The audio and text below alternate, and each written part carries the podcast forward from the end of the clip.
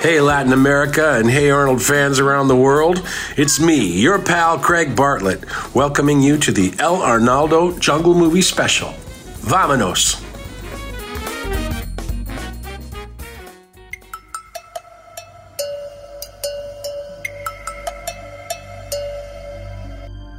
La leyenda del Arnoldo Podcast es una historia que ha pasado de generación de fans de Arnold en generación de fans de Arnold.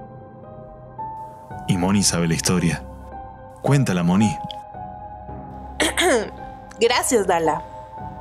Todos nosotros conocimos Hey Arnold. Toda Latinoamérica crecimos viéndolo. Desde Chile, otros en Colombia, unos más en México y cómo olvidar Argentina. Fueron tiempos de prosperidad formando memoria hasta que la era dorada quedó atrás. Y justo cuando pensamos que no habría nada más, el 5 de enero de 2020, dos visionarios conocidos en el Internet como Frank y Tiago decidieron reunir una vez más al fandom, analizando capítulo tras capítulo, temporada por temporada, haciendo especiales, en vivos, trayéndonos por primera vez a los latinos al mismísimo Craig Badley, a Rosy Aguirre y a nuestro Arnold Enzo Fortuni. Sobrevivieron a una pandemia. Vimos el nacer de los Jimlangas. Se formaron amistades. La unión del fandom latino como nunca antes se había visto pero dejemos que ellos mismos nos cuenten.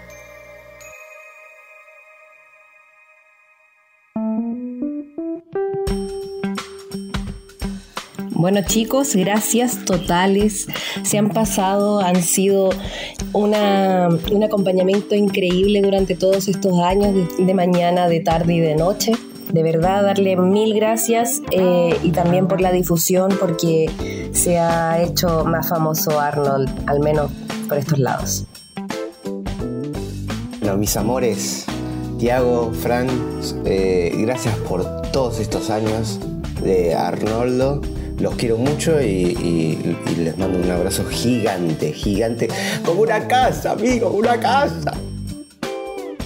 Arnoldos, ¿cómo va? Bueno, los saluda acá ese Doldam. Eh, ¿Qué decirles? Ya saben que los escucho desde el primer día. Los recontra felicito por llegar hasta el final, por la constancia de siempre. Les mando un abrazo grande. Y cuando salga esa juntada, eh, ahí voy a estar. ¿Cómo están muchachos del Arnoldo Podcast? Muchas gracias por todo su trabajo a lo largo de tantísimas temporadas, de haber desglosado episodio a episodio de la serie. Un saludo desde Chile. Hola Tiago, hola Fran, ¿cómo están? Nico de Córdoba les saluda. Y nada, simplemente quería aprovechar esta última oportunidad que tengo para saludarlos, eh, para felicitarlos por la maravillosa obra de arte que hicieron. Eh, el hecho de que hayan creado un podcast totalmente desde la nada, totalmente pulmón y que al final hayan terminado hablando con el mismo Craig, eh, me parece admirable desde todos los puntos de vista. Muchísimas gracias por la compañía, un abrazo grande y éxito en todo lo que se propongan.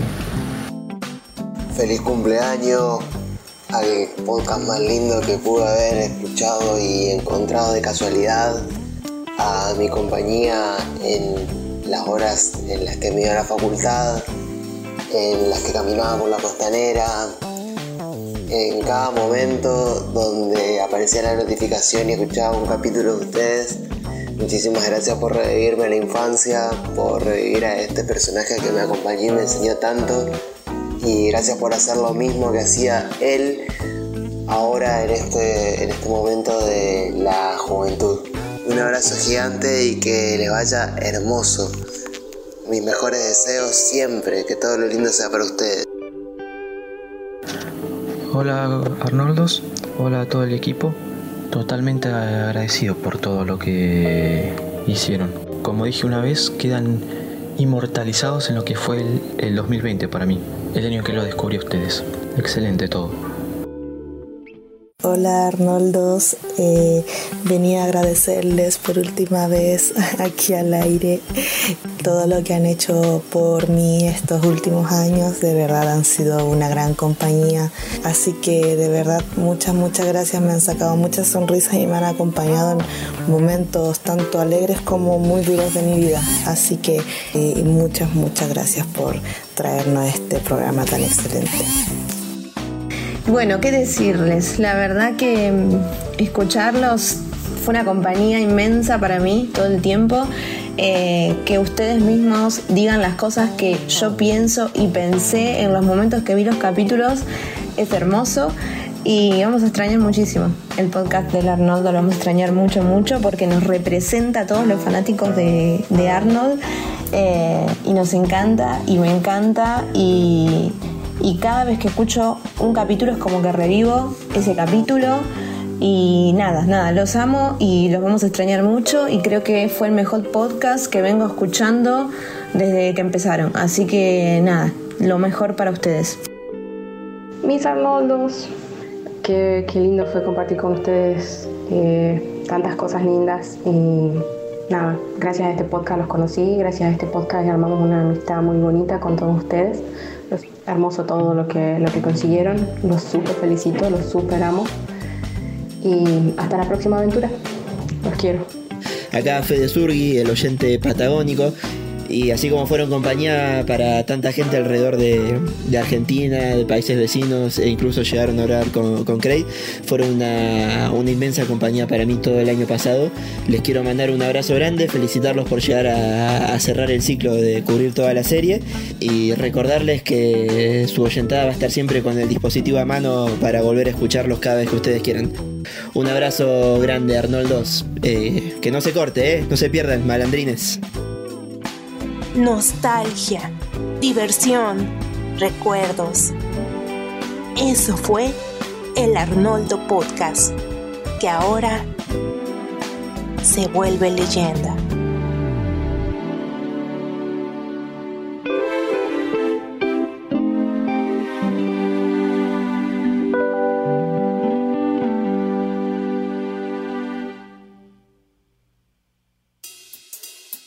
Este es el boca del Arnoldo con Frankie Tiago.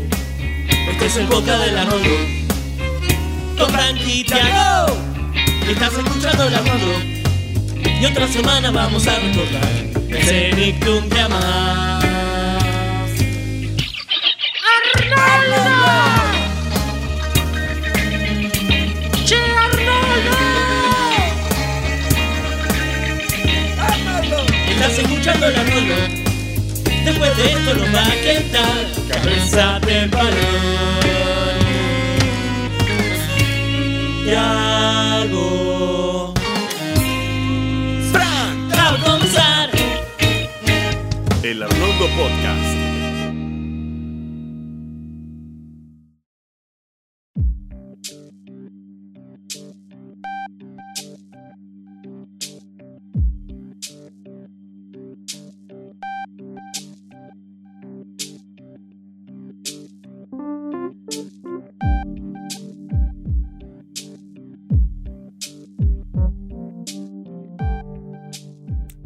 Buenos días, buenas tardes, buenas noches, al momento que nos estén escuchando. Esto es el Arnoldo Podcast. Última edición. Yo soy Tiago y estoy con mi equipo de ensueño. Acá el cofundador de este podcast, Fran. ¿Cómo andas, Fran? Hola. ¿Cómo estás, Tiago? ¿Todo bien? Todo bien, todo bien. Para que uno, el 50% de los Langa, Juan Dylan. ¿Cómo andás, Juan D? Para que tomo aire. ¡Hola, mis amores! Ahí está, ahora sí. Y acá debutando y también despidiéndose, nuestra querida Moni Sánchez. ¿Cómo andas, Moni? ¿Qué onda? ¿Todo bien acá? Debut y despedida me tocó. bueno, y acá yo estoy extasiado, eh, agradecido y con todas las emociones juntas por esta última edición del Arnoldo Podcast. Así es, Tiago. Última edición que hemos decidido que sea el último episodio Eh, y justamente, en realidad todos lo preveían un poco que eh, la Jungle Movie puede ser el último. Nosotros teníamos ahí como nuestras dudas, pero sí, en definitiva, este es el cierre de un hermoso ciclo que comenzó hace ya casi cuatro años. Y que nada, disfrutaremos como en su momento lo hicimos, el regreso de Arnold y su final también con la Jungle Movie, ¿no? Qué mejor forma de despedirnos que con la última entrega de Oye Arnold. Eh, acá analizándola con los amigos que hemos hecho a lo largo de este viaje. Y nada, eh, esperamos pasar un, último lindo rato en este podcast. Obviamente no, no estamos nosotros cuatro solos, también nos va a estar acompañando Dala, quien seguramente en algún momento aparezca. Eh, debe estar escondido por ahí. Yo creo que está escondido por ahí. Y, también nos acompañan los escuchas del otro lado del dispositivo que hayan escogido para escucharnos.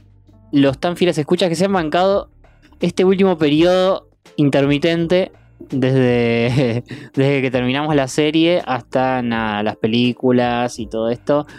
Pero que también han disfrutado grandes momentos como la entrevista con Craig o las entrevistas que hemos lanzado últimamente con Enzo Fortuni o con Rosy Aguirre y las innumerables especiales, ¿no? Tantos momentos hemos vivido con ellos. La verdad que sin ellos no, existiría, ¿no? Si no hubiese alguien del otro lado con la oreja dispuesta a sacrificarse por una hora y pico escuchando a dos tipos hablar de Arnold, no, no, no podría ser posible esto. Lo estás diciendo como si fuera poca cosa. no, no, para nada. O sea, este podcast existe por las personas que nos escucharon, sean muchas, sean pocas han sido fieles, nos mandaron muchísimo afecto, eh, muchísimo aguante y nada, eh, a ellos va dedicado este último podcast. Sí, espero que disfruten y que nada, también sea el cierre de una etapa para ellos, como tanto como para nosotros.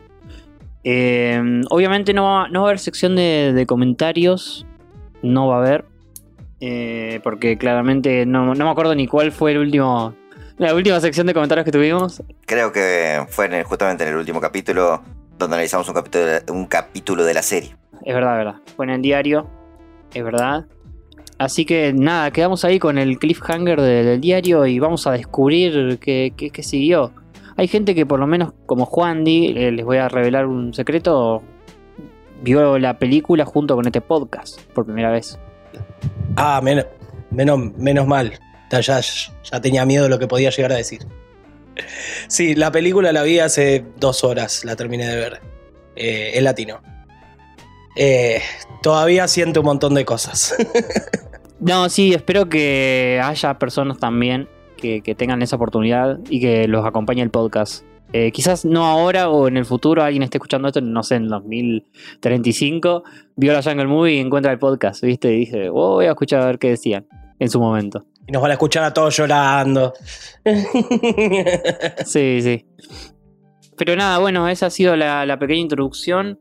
Si quieren, vamos a pasar entonces a, al meollo del asunto. Vamos enseguida porque tenemos varias cosas que decir.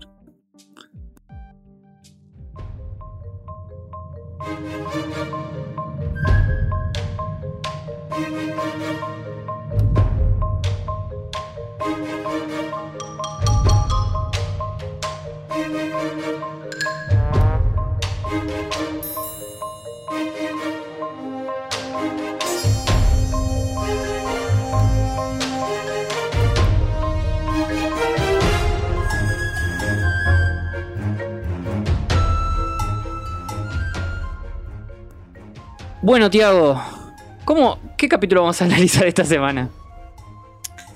Esta semana vamos a analizar la película de la jungla. La película que por definición es casi milagroso que exista. Eh, eh, fue el gran regreso de Arnold. Fue muchas cosas. Fue un regreso, fue un intento de revivir la franquicia, fue un intento de, de crear una especie de nuevo comienzo que después, ya ahora a seis años de su estreno casi, eh, un poquito más inclusive, podemos coincidir que no funcionó.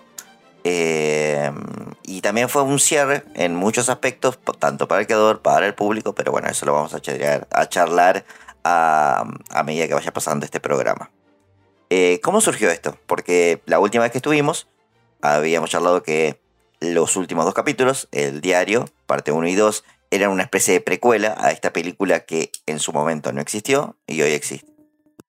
Bueno, así es, Tiago. Sí, ya hemos charlado infinita, infinitas veces cómo fue el origen, incluso con el mismo Craig Bartlett. eh, tuvimos la oportunidad de que nos cuente un poco eh, eh, el origen y cómo lo cancelaron y cómo fueron sus sensaciones al haber traído este proyecto.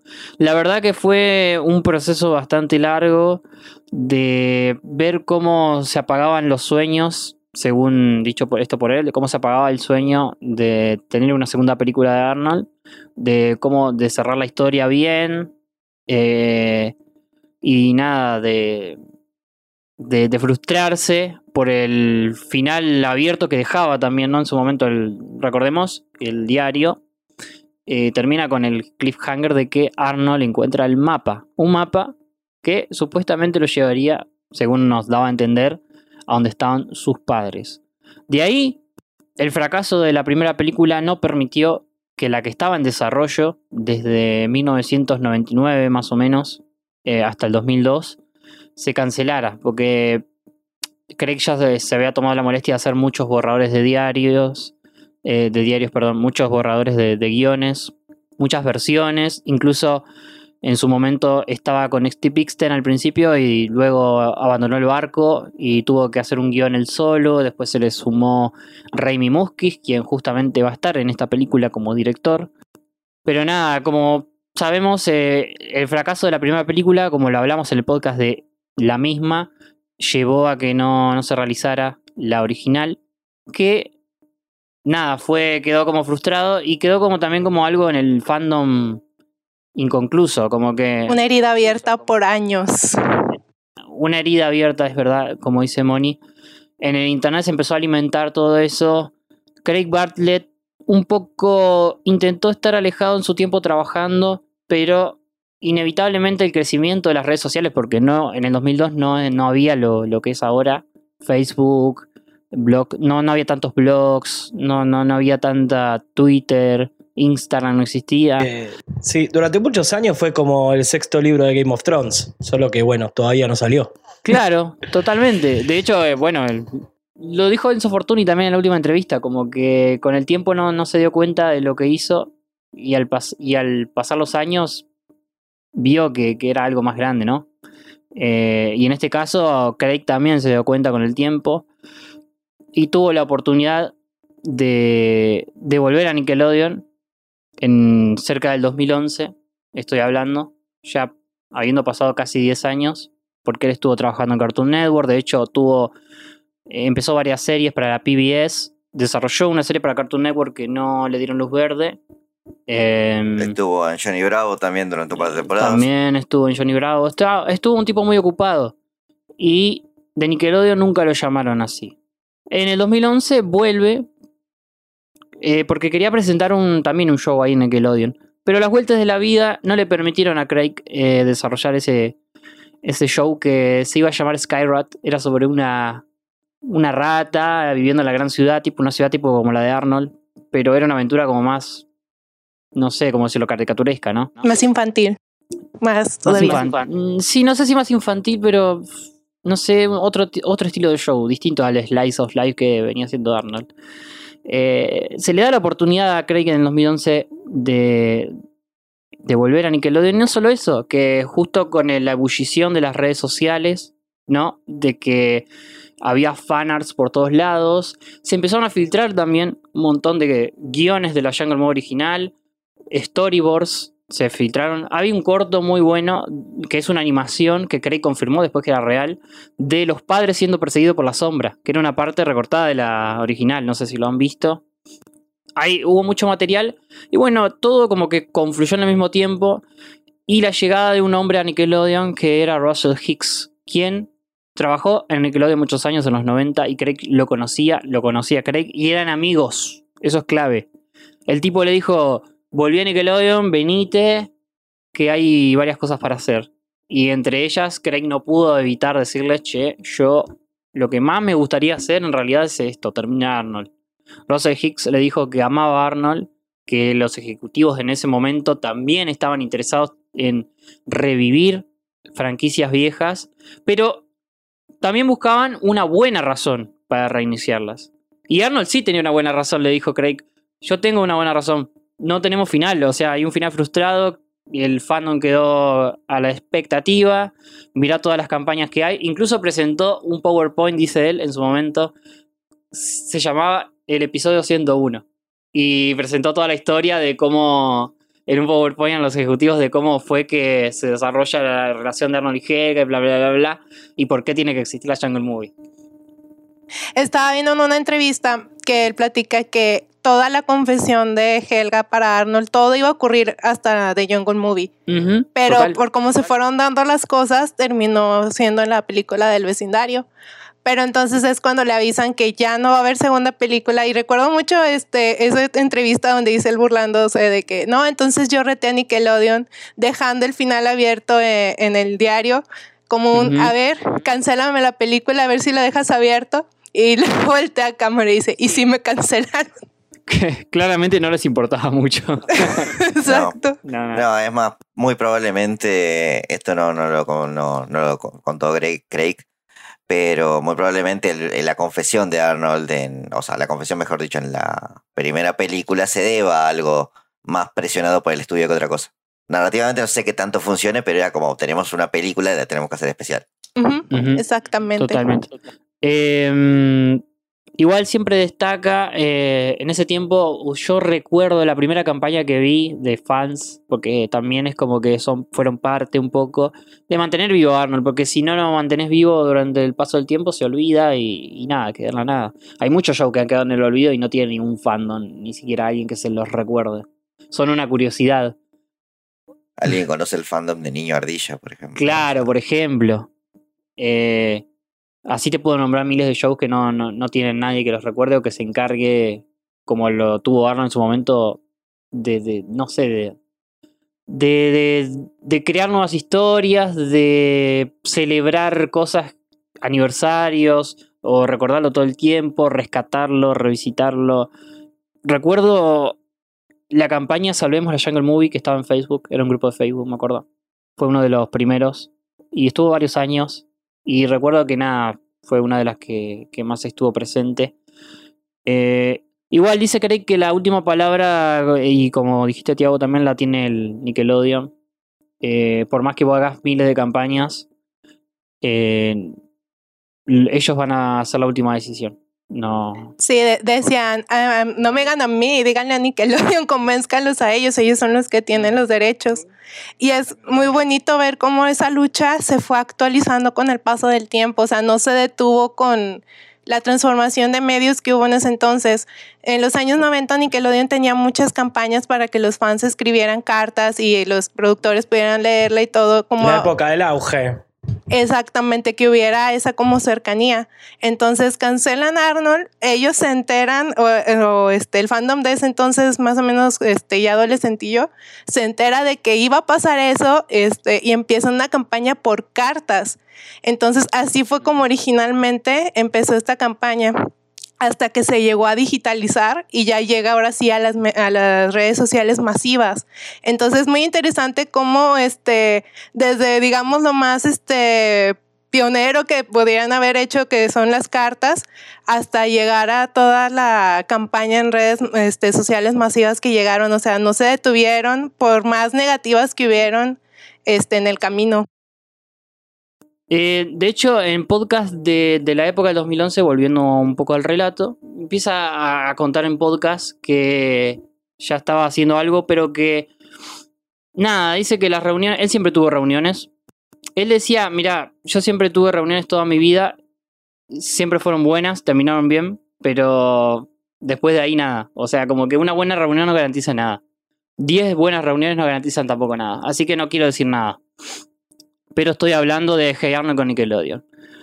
Pasó el tiempo y cuenta que se sigue reuniendo y ya para el 2016, 2015-2016 ya se confirma. Creo que en 2014 más o menos nos confirmaron los rumores de que la Jungle Movie se iba a realizar. Había un post de un fan que me acuerdo que decía algo así como, ay, cómo me gustaría que nos dieran este noticias de Arnold o algo así. Y Craig contesta en inglés, algo así como de Jungle Movie. Y todo el mundo me acuerdo que estallamos, era como 2016. Trending este, topic. Sí. Sí, sí, sí. Recuerdo que nos enteramos. Y pero pasó mucho tiempo desde que nos enteramos hasta que realmente se realizó. Porque nos enteramos muy temprano. Cuando. Sí. Creo que cuando recién se empezaba, ya Craig dijo, la estamos haciendo. O sea, no esperó mucho tampoco. Le quemaba el chisme, como decimos acá. Hubo un par de retrasos, no estoy seguro, no me acuerdo ahora bien por qué habían sido, pero se retrasaron las tres películas a estrenar en su momento.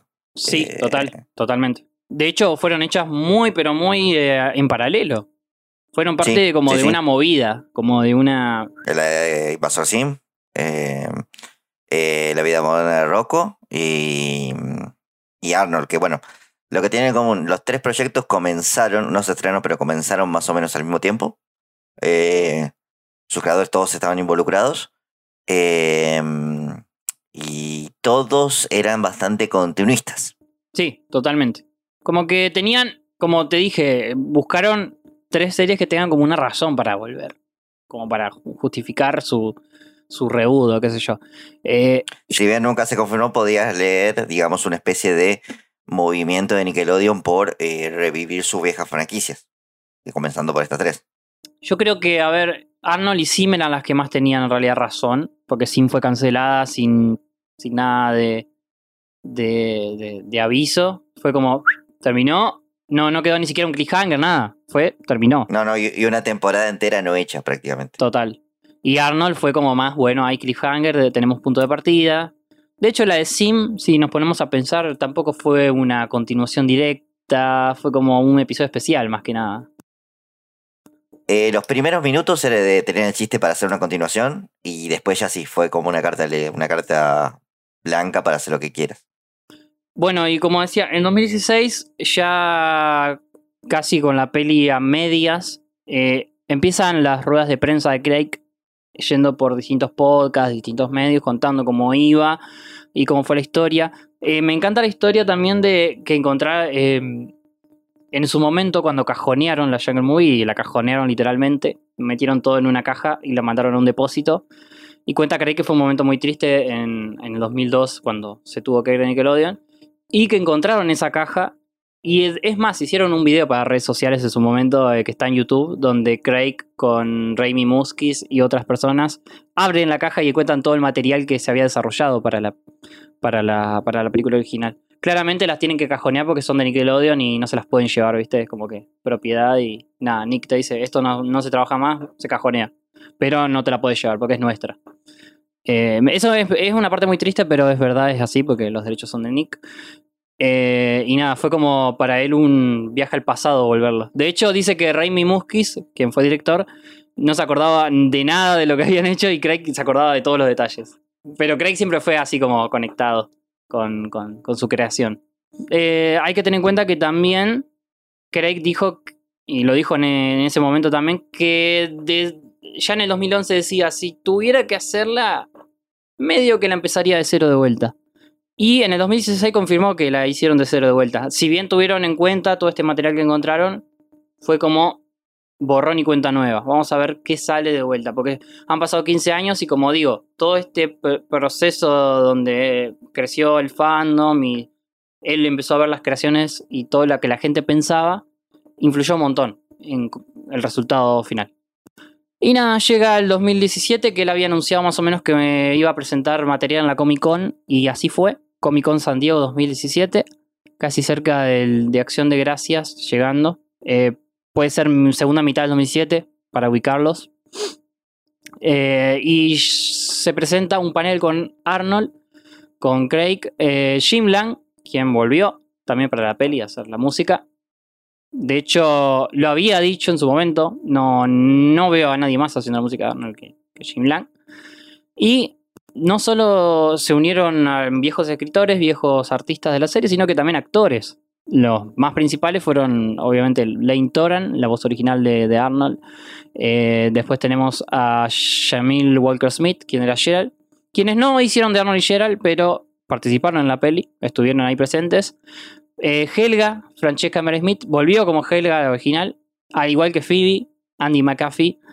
Eh, y bueno, reclutaron a dos Arnold y nuevos, que después vamos a hablar también de ellos. Y nada, estuvieron todos en el panel presentando la Jungle Movie y dieron ruedas de prensa interminables para preparar todo para el lanzamiento. Eh, que fue en Nickelodeon el 24 de noviembre del 2017. Para una película para televisión, hay que aclarar, ¿no? Porque capaz que no lo dijimos en todo este tiempo.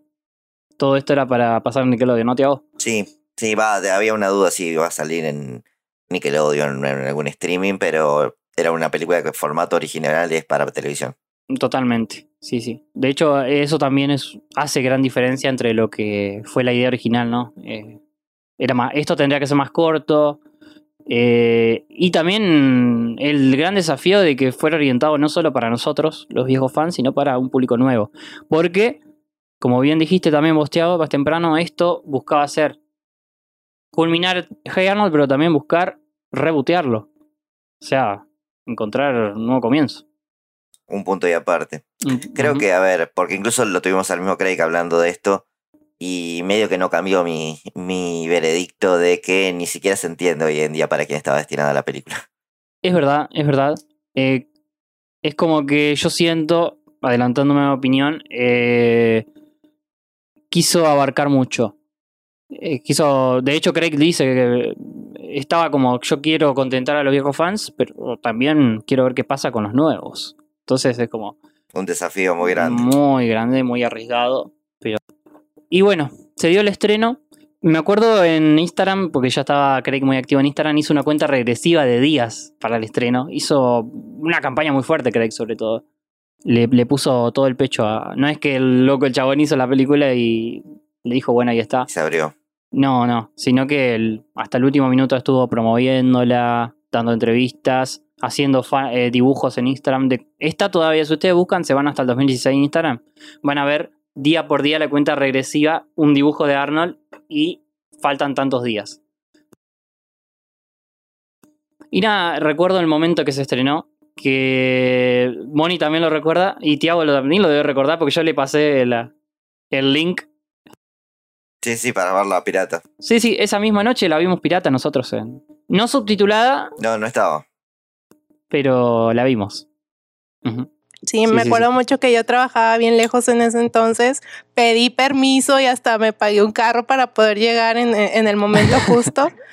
y ahí en un canal que transmitía este Nickelodeon de Estados Unidos en vivo, lo conecté, me acuerdo, en mi pantalla y ahí este, el mejor inglés de mi vida porque estaba ahí pendiente de entender todo y no me acuerdo que estaba toda emocionada de, de ver qué iba a pasar. Hasta mis hermanos también estaban ahí conmigo, me acuerdo mucho. Eh, de hecho, con Tiago también estuvimos muy pendientes en ese momento, ya veníamos hablando y siempre tiramos, che, mira que se estrena tal día, ta, ta, ta, ta", y hasta que un día le tiro el link y creo que está guardado en Facebook todo ese chat donde yo te paso el... Probablemente. Eh, pero nada, fue como un lindo recuerdo. Un lindo recuerdo eh, de nada, ver como también la repercusión que tuvo. eh, que después también vamos a hablar de eso al final. Pero nada, ese, esa fue más o menos la historia resumida a, grandes rasgos de cómo se llegó a este momento de que en 2017 se estrenó la Jungle Movie, de la cual, bueno, eh, el título en latino, no sé cómo le pusieron, yo siempre la escuché como la Jungle Movie en realidad. La película de la. La película de la jungla. Es muy difícil buscarla con ese nombre porque también hay otras películas de la jungla que no son de Jungle Movie. Pero ¿Hay alguna data sobre el título en algún momento, Fran? O sea, nunca se consideró ni siquiera otro título. no, Craig siempre tuvo en cuenta The Jungle Movie. De hecho, era un título, viste, como vos decís, un un- esos que se suelen poner nicknames a los episodios como... Pasa que fue, para mí el proceso fue así. The Jungle, la película, movie de la jungla. Ahí está. sí. En un pizarrón así como... Es que suena demasiado a un título eh, de preproducción. Claro. A eso quiero llegar. Un placeholder. Eh, como todavía no sabemos exactamente qué título le vamos a poner, no estamos entrando en la historia, sabemos que va a transcurrir en este país selvático, así que por ahora le, dijimos, le decimos la película de la jungla. Eh, y es muy raro que ese sea el título final. Sí, pasa que Arnold la película ya, ya estaba usado. Sí. Con la, con la, con la primera. había tantos títulos posibles, Arnold la búsqueda, Arnold the Final, Arnold Eh, lo que la sombra. Sí, es como Ah, que. Arnold, Arnold the Movie 2. Sí, es como que quedó también porque Craig la llamaba así. Porque justamente seguro no tenían títulos. Era el título que tenían y. Le tomaron cariño al nombre. Sí, yo creo que también. Y el fandom empezó a decir así porque Craig dijo, che, The Jungle Movie, la película de la jungla.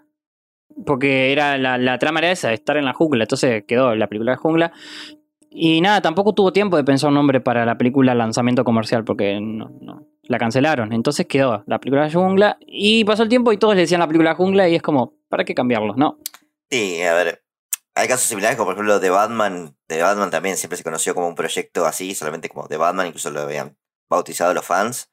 eh, y nunca se analizó poner otro nombre, quedó como The Batman. The Joker también, o sea, Joker originalmente era solamente que se sabía que era una película individual del Guasón, y ahí quedó el título. Vamos a repasar algunos aspectos técnicos como para los que siempre hablemos de cada capítulo, ¿no?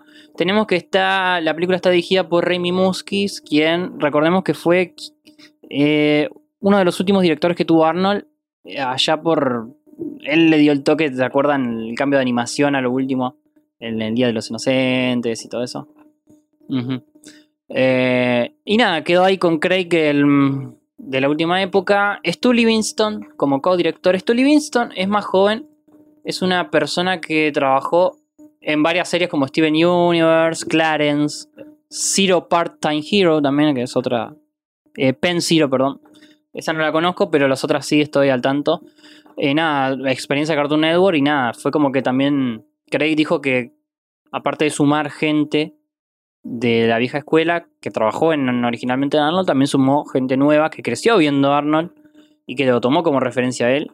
Y bueno, eh, Stu Livingston es parte de esa, de esa gente. De hecho, cuenta que en las anécdotas de, de estar reunidos, como que él hacía chistes internos con, con gente con la que trabajó en Arnold, le decía, che, ¿te acordás de este capítulo, qué sé yo?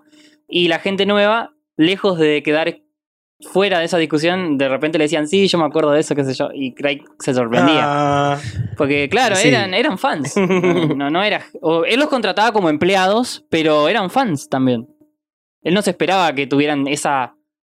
Eh, porque, claro, me viste en ese ambiente, es como que, bueno, cada uno hace su trabajo y capaz que no le interesa tanto. Pero esta gente sí estaba compenetrada con la causa. Eh, bueno, el otro es eh, Jerry Richardson, el otro director, quien falleció lamentablemente un par de meses después de que se estrenara la película. De, por lo menos la llegó a ver, digo yo, Jerry Richardson. Y nada, él había trabajado en, en las primeras temporadas de Arnold. Eh, después nada, eh, podemos pasar los productores, pero la mayoría del guion originalmente, como decimos, está escrito por Bixton y Craig. Ese borrador fue descartado. Hubo otro con Jonathan Greenberg, que es otro de los escritores originales de la serie, que también fue como descartado. Y el nuevo está escrito por Craig Bartlett, nuestro ya queridísimo Joe Pardy, que sabemos que fue de los escritores más importantes de la serie. Y dos nuevos escritores que no hay mucha info de ellos, pero son Laura Shriven. No, no, sé cómo pronunciar este apellido. Rebney, puede ser. Rebney. Y Justin Charlie Boys. Qué bueno, eso. De esos no sé mucho porque Craig tampoco los, los promocionó mucho. Como que dijo, bueno, ayudaron ahí. no sé si tan difícil de pronunciar como Michelle Lamoureux. Ah, la Mogú. Es la Bueno, era más fácil. Creo que Michelle estuvo también eh, participando, pero no tanto, no tanto como en la serie. La música, obviamente a cargo de Jim Blanc, los Jim Blancas. Eh, también pueden. ¿Quién más, no? Sí, eh, quería preguntarte, Juan, ya que estás en representación de Jim Langas, eh, ¿notaste algún cambio mm, en la esencia la música? No, la música está perfecta. Eh, hubo partes de la película en la que le presté más atención a la música porque ya con la trama y los sentimientos que, y todo lo que está pasando, a veces le dejaba de prestar atención, pero sentí todo el tiempo que la música acompañaba perfecto. Y bueno, eh, cuando analicemos el capítulo iré metiendo bocadillos de la música que fui viendo. Pero no son un montón, son un, pa- son un par de bocadillos y de guiños y de cómo le gusta decir a Craig, leitmotivs. Ok. Eh, ¿Vos, Tiago, qué sentiste con la música? ¿Te acordás algo? de- ¿Sentiste algo? Me pareció mucho más sosa. Muchísimo más sosa. Eh, no me despertó ni por. eh, o sea, ni por... Había momentos que sí por- le acompañaban muy bien las escenas, pero no me pareció ni la mitad de eh, potente o enérgica, emotiva que puede ser en el resto de la serie. En capítulos clave, como por ejemplo el, no sé, eh, eh, el especial de Navidad, eh, Día de los Padres, eh, todos esos capítulos, lo- lo- los grandes pesos pesados de la serie, me parece que musicalmente, incluso capítulos dedicados musicalmente ni hablar, pero los capítulos más, más, más especiales de la serie musicalmente son muy no sé, superiores. chicos. eh, eh, En mis notas aparece como cinco veces a lo largo de la película Jim Lang te amo. Así que discrepo totalmente de- con lo que dice Tiago, pero bueno. Eh, el experto sos vos, así que yo seré Rick.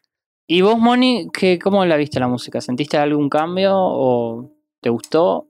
Se notaba la esencia de Jim Lang, definitivamente. O sea, sí se notaba que, que fue de él. Eh, tiene su sello, pero sí estoy un poco de acuerdo con Tiago. Hubo capítulos este, en la serie que sí me hicieron vibrar más todavía con la música, como los capítulos que acaban de mencionar. No está mal, pero no tiene esa Ese punch. Uf, Acompaña bien, sí. pero tiene sus momentos. Eh, yo lo diría así.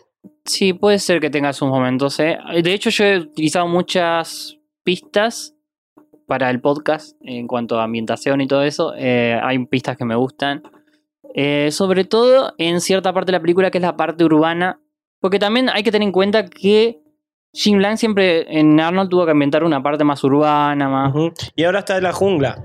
Claro, acá es un desafío porque cambia un poco la locación y es otro tipo de música que Bueno, tiene que en los capítulos, en los capítulos del diario lo manejó muy bien Jim Lang en su momento, pero tenemos que pensar que es un músico. ¿Cuántos años pasaron desde el diario hasta 15, Jungle 15. Movie? 15. Bueno, un músico 15 años después, bueno, volvés a agarrar tu trabajo viejo, volvés a ver qué hiciste, porque seguramente se olvidó muchas cosas de las que compuso para el diario.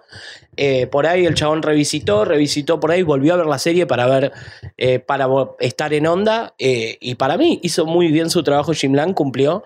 Pero la música acompaña bien, que es lo importante. Resaltan algunas partecitas que ya voy a mencionar más adelante, pero eh, me parece que está todo muy correcto y es un trabajo muy fino de Jim Lang. Es verdad que por ahí no es lo mejor que hizo en la vida, pero un músico, viste, eh, eso es muy relativo la música.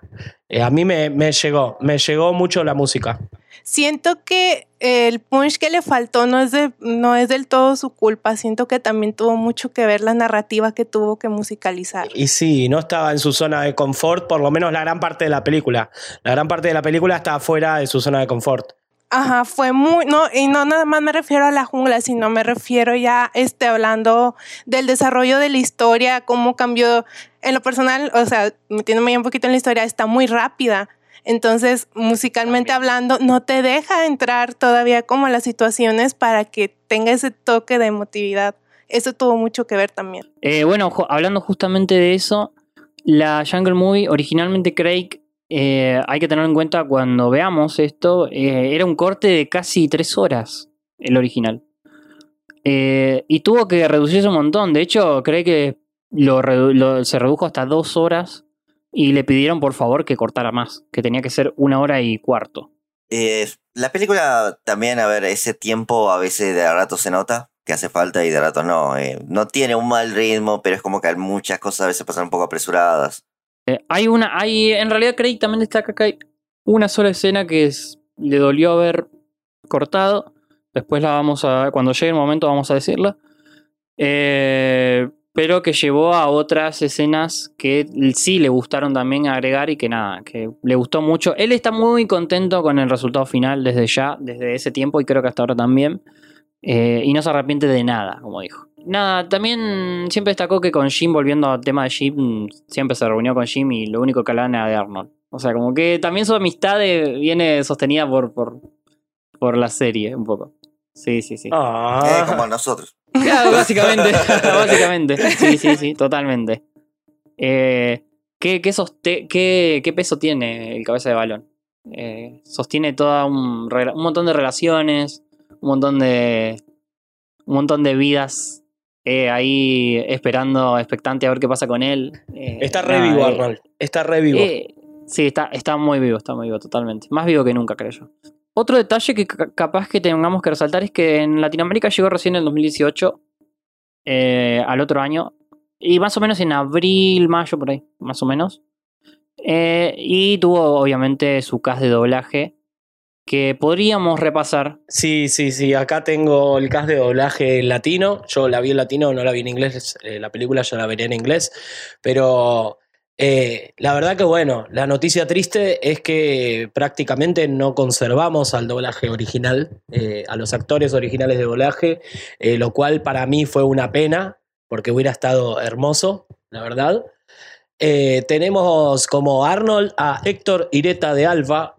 Eh, yo no lo tengo. No sé si ustedes lo conocen. No, todos actores muy jóvenes también, ¿no? De- Sin mucha como. Gerald lo tenemos a Mark Winslow. Eh, Como Helga la tenemos a Erika Langarica. Eh, Azul Valdés como Phoebe. Eh, Azul Balades. Balades, casi. Eh, y como el señor Simmons fue la voz que más me di cuenta que conservaba su voz original, porque de los que tenían las voces originales era el que más diálogo tenía, el que más línea de diálogo, que es, Sí, es verdad. eh, Jorge Ornelas, que es el que más me di cuenta. Eh, Las sombras Ricardo Méndez, Ed- Eduardo de Sigor Cruz, y podría seguir. El abuelo y la abuela, Mm. bueno, el abuelo Jorge Roy, que sigue siendo Dan Castellaneta en el original. Sí. Y la abuela es Olga. A ver, espero pronunciar bien Nidey. esto. Ni- Nidey. Ni- Nidi. No, no- no sé. Como Miles, como Miles Diego Estrada. Como Estela Liliana Barba, que es la voz original de Estela. Eh, Ra- eh, Ronda es Claudia Mota, que es la primera voz de Ronda, ¿no? ¿Puede ser? Sí, bien. Sí, sí, sí. sí. Eh, Fue la, primer- la primera temporada. Muy poco, muy poco tiempo, pero sí, lo fue. Mm, Harold no es el original, es Pascual Mesa. Eh, pero y bueno, po- y podría seguir, ¿eh? Sí, como que para ahí para abajo no, no hay muchos. Y, pod- y Sí, no, sí. podría No, seguir, no. pero no, ya son más personajes más secundarios. Pero la verdad, a, mi impresión, el doblaje se nota que laburaron, le pusieron pasión y lo hicieron lo, más bien que pudieron. Me gustó el doblaje, pero es como que habiendo tenido cabeza, es como que siempre te va a parecer un poco menos si lo hace otra gente. No, me parece muy bien laburado, muy bien trabajo de doblaje. Eh, los chistes se conservan, se- no sé, no sé cuánta diferencia habla con el, con el inglés, eso lo dirán ustedes, pero eh, me gustó mucho cómo fue llevado el tema de doblaje en esta película. Eh, a ver, también eh, el tema de. Hablamos con Rosy, con Enzo, el tema de que no los llamaron a ellos. Por un tema de sindicato, dicen ellos, argumentan. Pero también hay que tener en cuenta que Gabo Ramos, en su momento, que quien fue que le hizo la voz original a Gerald en la serie, dice que a él sí lo llamaron, lo castearon y le dijeron: Mirá, no es la voz que vos hacías en la primera temporada. Como haciéndole entender que ellos buscaban que Arnold y Gerald y los personajes fueran parecidos a los de la primera temporada de Arnold. En, cuanto al in- inglés, voces más aniñadas. Aunque ellos están un poco están un poco más puber que en el final ellos, además. No sé. Sí, curiosamente, pero también, a ver, yo no sé, vos, Tiago, eh, en su momento lo notamos que los diseños de los personajes eh, parecen más kids, más kids que nunca. Eh, a ver, argumentalmente ya se sabía, creo que incluso desde antes del estreno, que iba a transcurrir uno o dos años después de- del final, o sea que íbamos a ver a un Arnold no de nueve años, sino de once. La verdad que como vos tenés, raz- tenés razón, el diseño en sí no se ve exactamente muy adolescente. Se ve, o sea, son los niños siguen siendo peticitos, eh, siguen siendo, teniendo estos cuerpos redondeados, más, con facciones muchísimo más simples.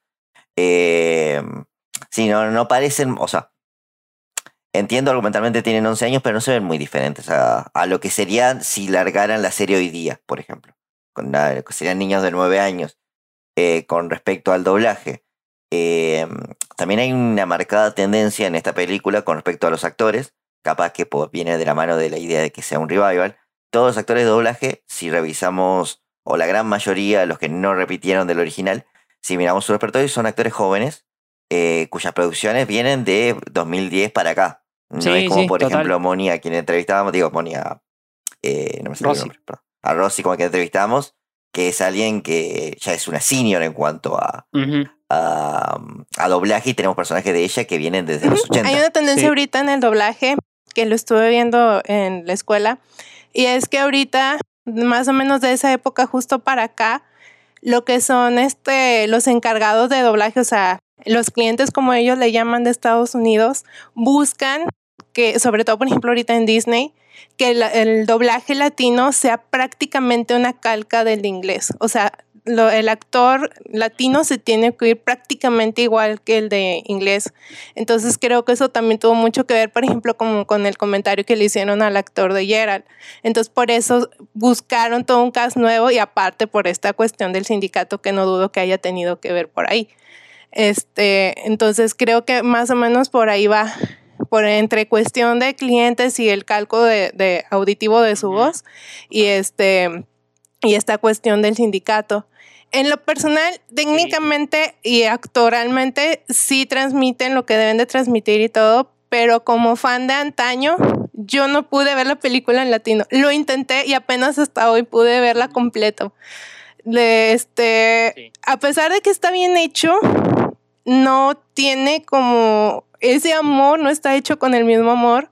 Como, como por ejemplo, si ves la versión en, en Estados Unidos y ves a Francesca, y Francesca es Helga. O sea, indudablemente. Entonces, con, con Kristen Bell era igual. Exactamente. Y por ejemplo, ahí cuidaron mucho transmitir ese, ese sentido de seguimos siendo los mismos, vaya, estás como, como en la misma familia, que aquí se perdió totalmente por una visión comercial.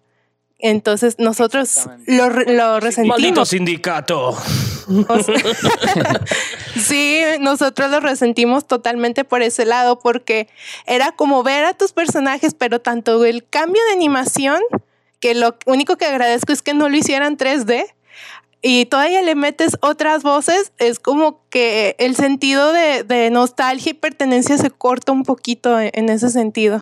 El cambio de animación me gustó a mí, ¿eh? No del todo, fíjate, me hubiera, hubiera preferido mil veces más la animación que se tenía, por ejemplo, en el Día de los Inocentes. Totalmente, totalmente. Claro, sí, puede ser.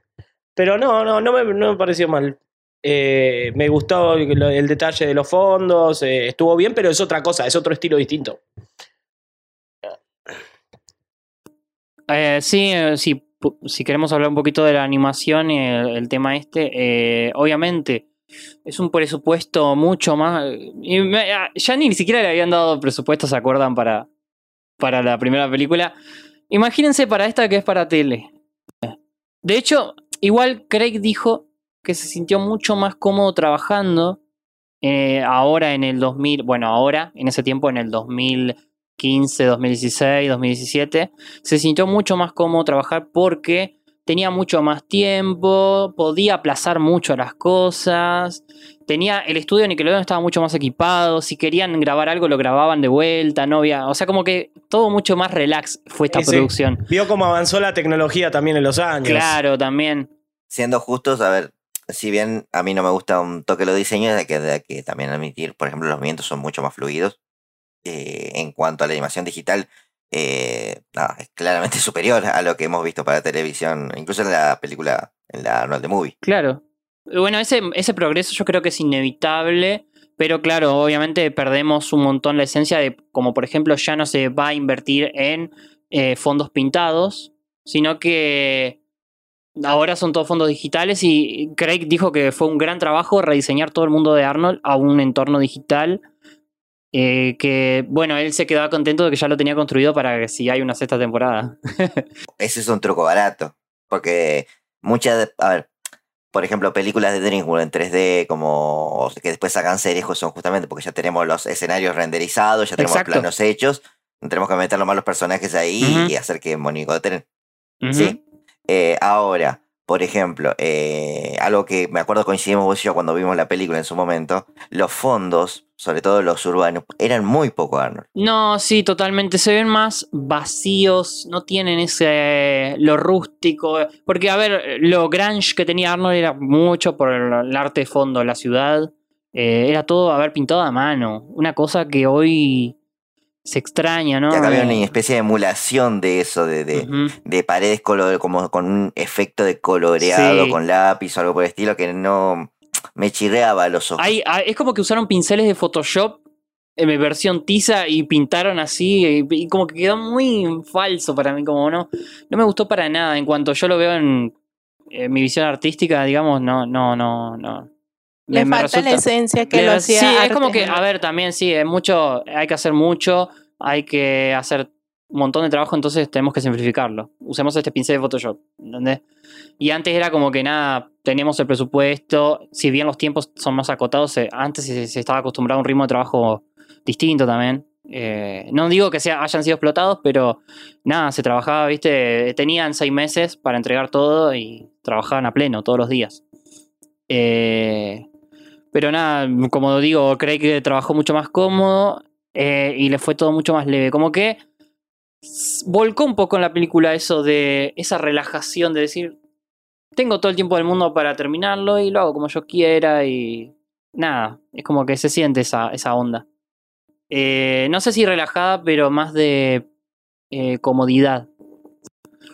Eh, ah, otro, otro dato que me quedó del, del doblaje original, Tiago, que bueno, volvieron todos los originales, Helga, Phoebe, como dijimos, los abuelos, eh, una estrella invitada, que en Arnold siempre tuvo la particularidad de tener algunos, eh, lo tenemos a Alfred Molina, quien conocerás como, obviamente, el Doctor Octopus, como la sombra, ¿no?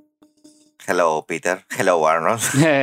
Hello, Arnold. Sí, sí. De hecho, Craig dijo que siempre lo tuvo en mente a Alfred. Molina como y lo pudo traer. Sí, dicen que es un gran actor y que la pasó muy bien eh, este, grabando. Y de hecho también eh, reunió a varios del caso original como personajes como Dino Pumoni, como el chico del pórtico, en el idioma original hablando de esto, ¿no? Personajes que, nada, actores muy secundarios que cada uno hizo su vida y él se tomó el trabajo de contactarlos, pegarles un telefonazo. A muchos los encontró y a otros tuvo que hacer como muchas llamadas para encontrarlo, como por ejemplo el que hacía la voz de Dino, que era Rick Corso, que el chabón se encontraba haciendo cruceros y en un momento lo llama, recibe una llamada en un crucero y le dice, che, te están llamando, te están buscando Craig para hacer la Jungle Movie. Y el chabón aparece días después, cree que estaba, no sé, qué haciendo qué cosa y, che, me estaba buscando, dice, "Eh, estoy, dice, estoy para hacer el Dino Spumoni. Y nada, lo reúne. Cuenta también cómo volvió el chico del pórtico, cómo fue lo natural que fue grabar de vuelta con él. Y bueno, así con todos los actores. Fue también una oportunidad de, de reunirse con viejos amigos para, para Craig también. Fue como eso, una reunión también De exalumnos. simbólica. Una, una celebración, puede decirse también. Es medio una celebración también. Si me preguntabas, a mí me parece que la sombra me recuerda más a William Dafoe. puede ser, puede ser, puede ser. El duende verde de la sombra, sí, sí, sí. Eh, sí, sí, sí. Pero bueno, eh, ya más o menos exploramos todos los aspectos técnicos, la historia. Espero que les haya quedado claro los escuchas. eh, más o menos el contexto en que salió la Jungle Movie. Así que nada, vamos a ver qué, resultó de todo esto. Vamos a meternos en el análisis. Música. Tu, tu, tum.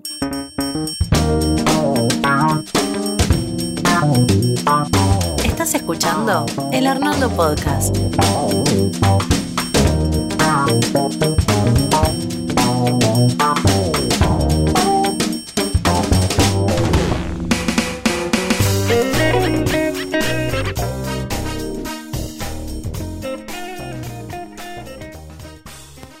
Tiago, ¿cómo comienza la película la jungla? Bien, comienza antes que nada, vemos eh, un cielo un, que descubre una montaña. Ahí tenemos un título que, bueno, a Juan creo que esto le gustará decirlo a él. Sí, la verdad, yo vi la intro, vi la montaña de noche con el mar de fondo y pensé inmediatamente en Monkey Island. Cuando voy a ver, eh, me está quejando la gata de fondo. Cuando me voy a ver, la intro de Monkey Island es exactamente igual. De hecho, les, les mandé, hay una imagen de esta, justamente esta montaña, le puse el logo de Monkey Island adelante y para mí, si no es una referencia a alguno de los animadores, no sé. Pero acá habla el representante de los fans de Monkey Island. Fantástico.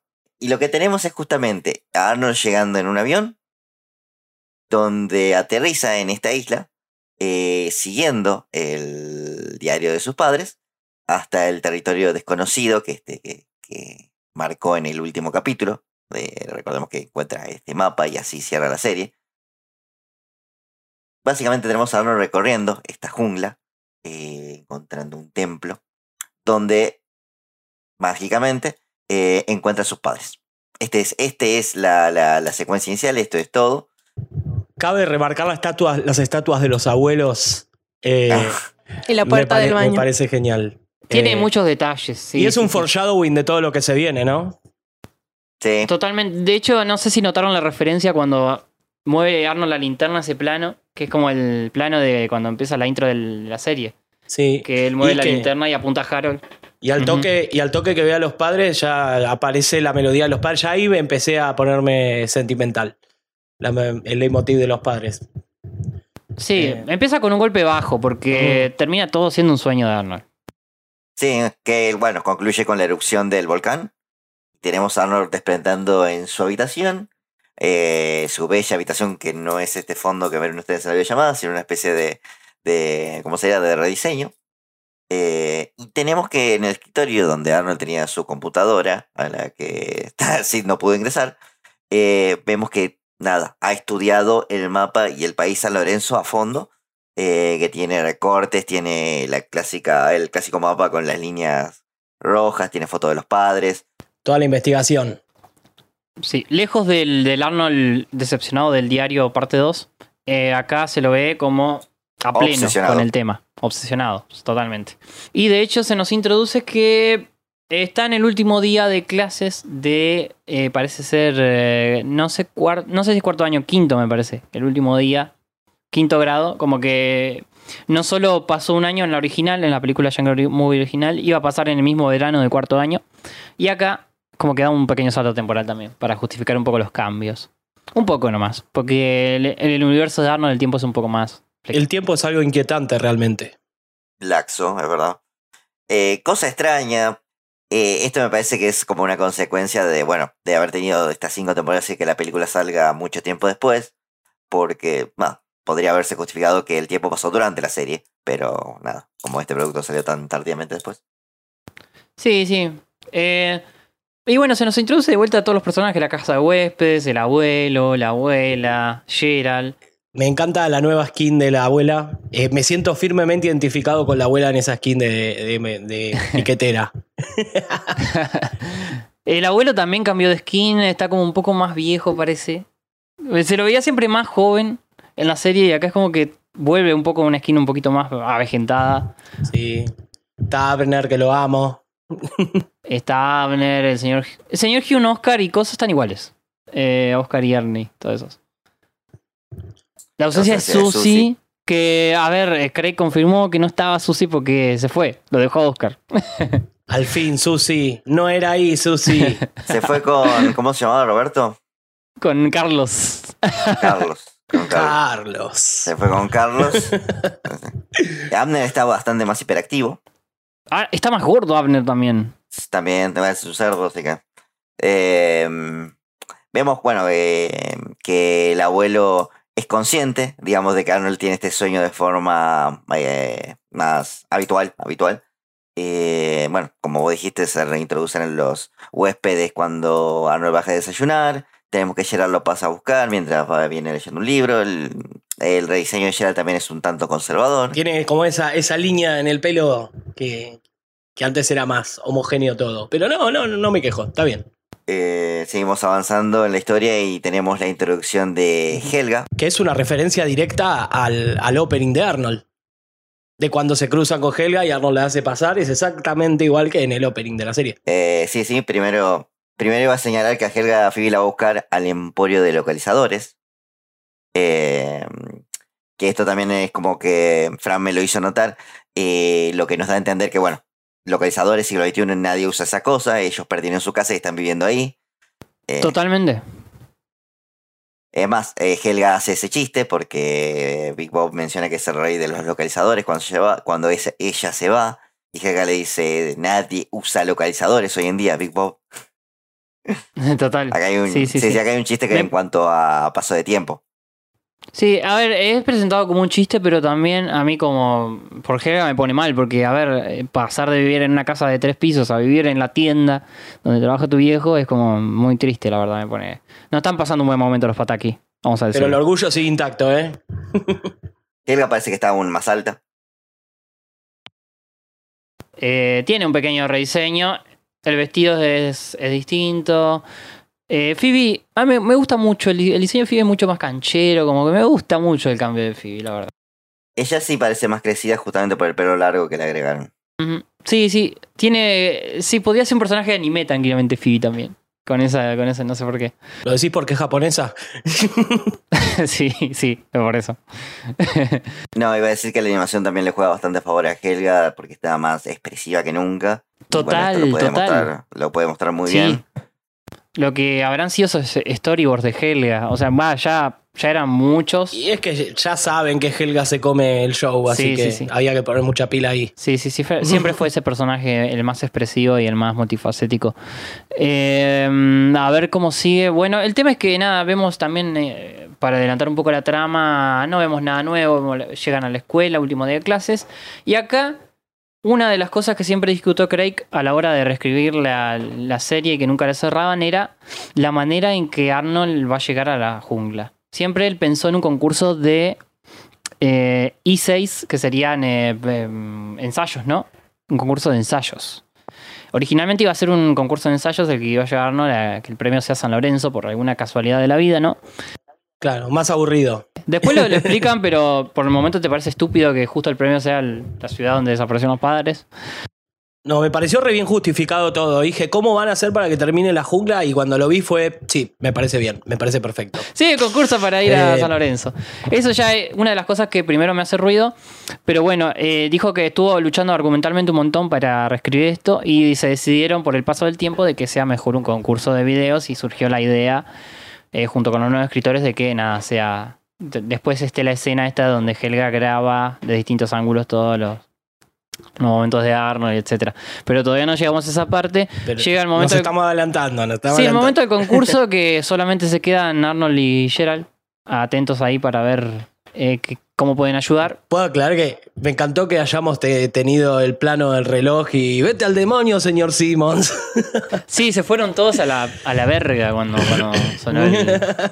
Pero nada, eh, siempre pasaba eso en, en Arnold, tanto en Arnold como en Los Simpsons también. Era el mejor estilo de la maestra Slovak. Sí, to- total, total. Me acuerdo, me acuerdo. Eh, en el episodio de concurso de ortografía me acuerdo. Nada. El tema es que. ¿Cuál es el objetivo del concurso, Tiago? El, el, el, el ítem- el ítem que tienen que cumplir para mandar el video. Como que tienen que hacer una acción humanitaria o algo así, ¿no? Bueno, la idea de este concurso al que Simos les invita y que todos lo ignoran excepto Arnold dado este el premio es que ellos hagan un video mostrando cómo ayudan a la sociedad y puedan participar en este viaje a San Lorenzo para este que es de parte de, de la asociación donde trabajaban los papás de Arnold que es Ayudantes de la Humanidad, que es ahí donde se enlaza este el destino a San Lorenzo, el cómo llegan hacia allá. Arnold flashea mal. A ver, ¿qué, qué mejor persona para ganar ese concurso que Arnold? El más humanitario de todos, ¿no? Es como el eje central de la, de la película. Sí, totalmente. De hecho, bueno, nada, eh, piensan con Gerald qué pueden hacer y me encanta que el punto el punto donde deciden ayudar es el- con el- este personaje tan querido del hombre mono, quien el hombre justamente es mono. un, tan primigenio en la serie El hombre mono que estuvo desde el principio, incluso fue pensado para el piloto y lo tuvieron que cortar al, al hombre mono por, por ser turbio, por ser un linchera básicamente. Eh, y que nada, le den ahí, eh, le den un su protagonismo acá, ¿no? Como que le digan, Pero no, Eh, toda esta secuencia, toda esta secuencia que le ayuda al hombre mono es una de las veces que tengo acá anotado Jim Lang te amo, porque me encantó la música de esa secuencia. Eso te, te puedo comprar que está bien. Eh, es más, adelantando un poco, te compro que todo este primer acto está muy bien. Sí, sí. Eh, eh, a pesar de las cosas que hemos mencionado, que hay cosas que no nos, no, no nos gustan o no nos disgustan, todo este primer acto, la verdad que está muy bien. Todo este primer acto es muy Arnold. Eh, es verdad que para fines prácticos es un poco acelerado, porque bueno, lo que vemos es que el proyecto humanitario de Arnold, junto con Gerald, es eh, crear una casita para el hombre mono. Bueno, si lo traducimos a, nuestro idioma adulto, es básicamente están haciendo un albergue para un linchera.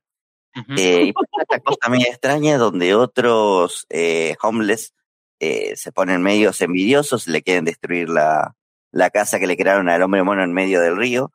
Eh, Terminan creando una especie de balsa donde se van todos, incluido hombre- el hombre mono. Eh, mm, bueno, eh, Gerald iba grabando todo este proyecto, esto, esto, este resultado termina amargando a Arnold y bueno, nada.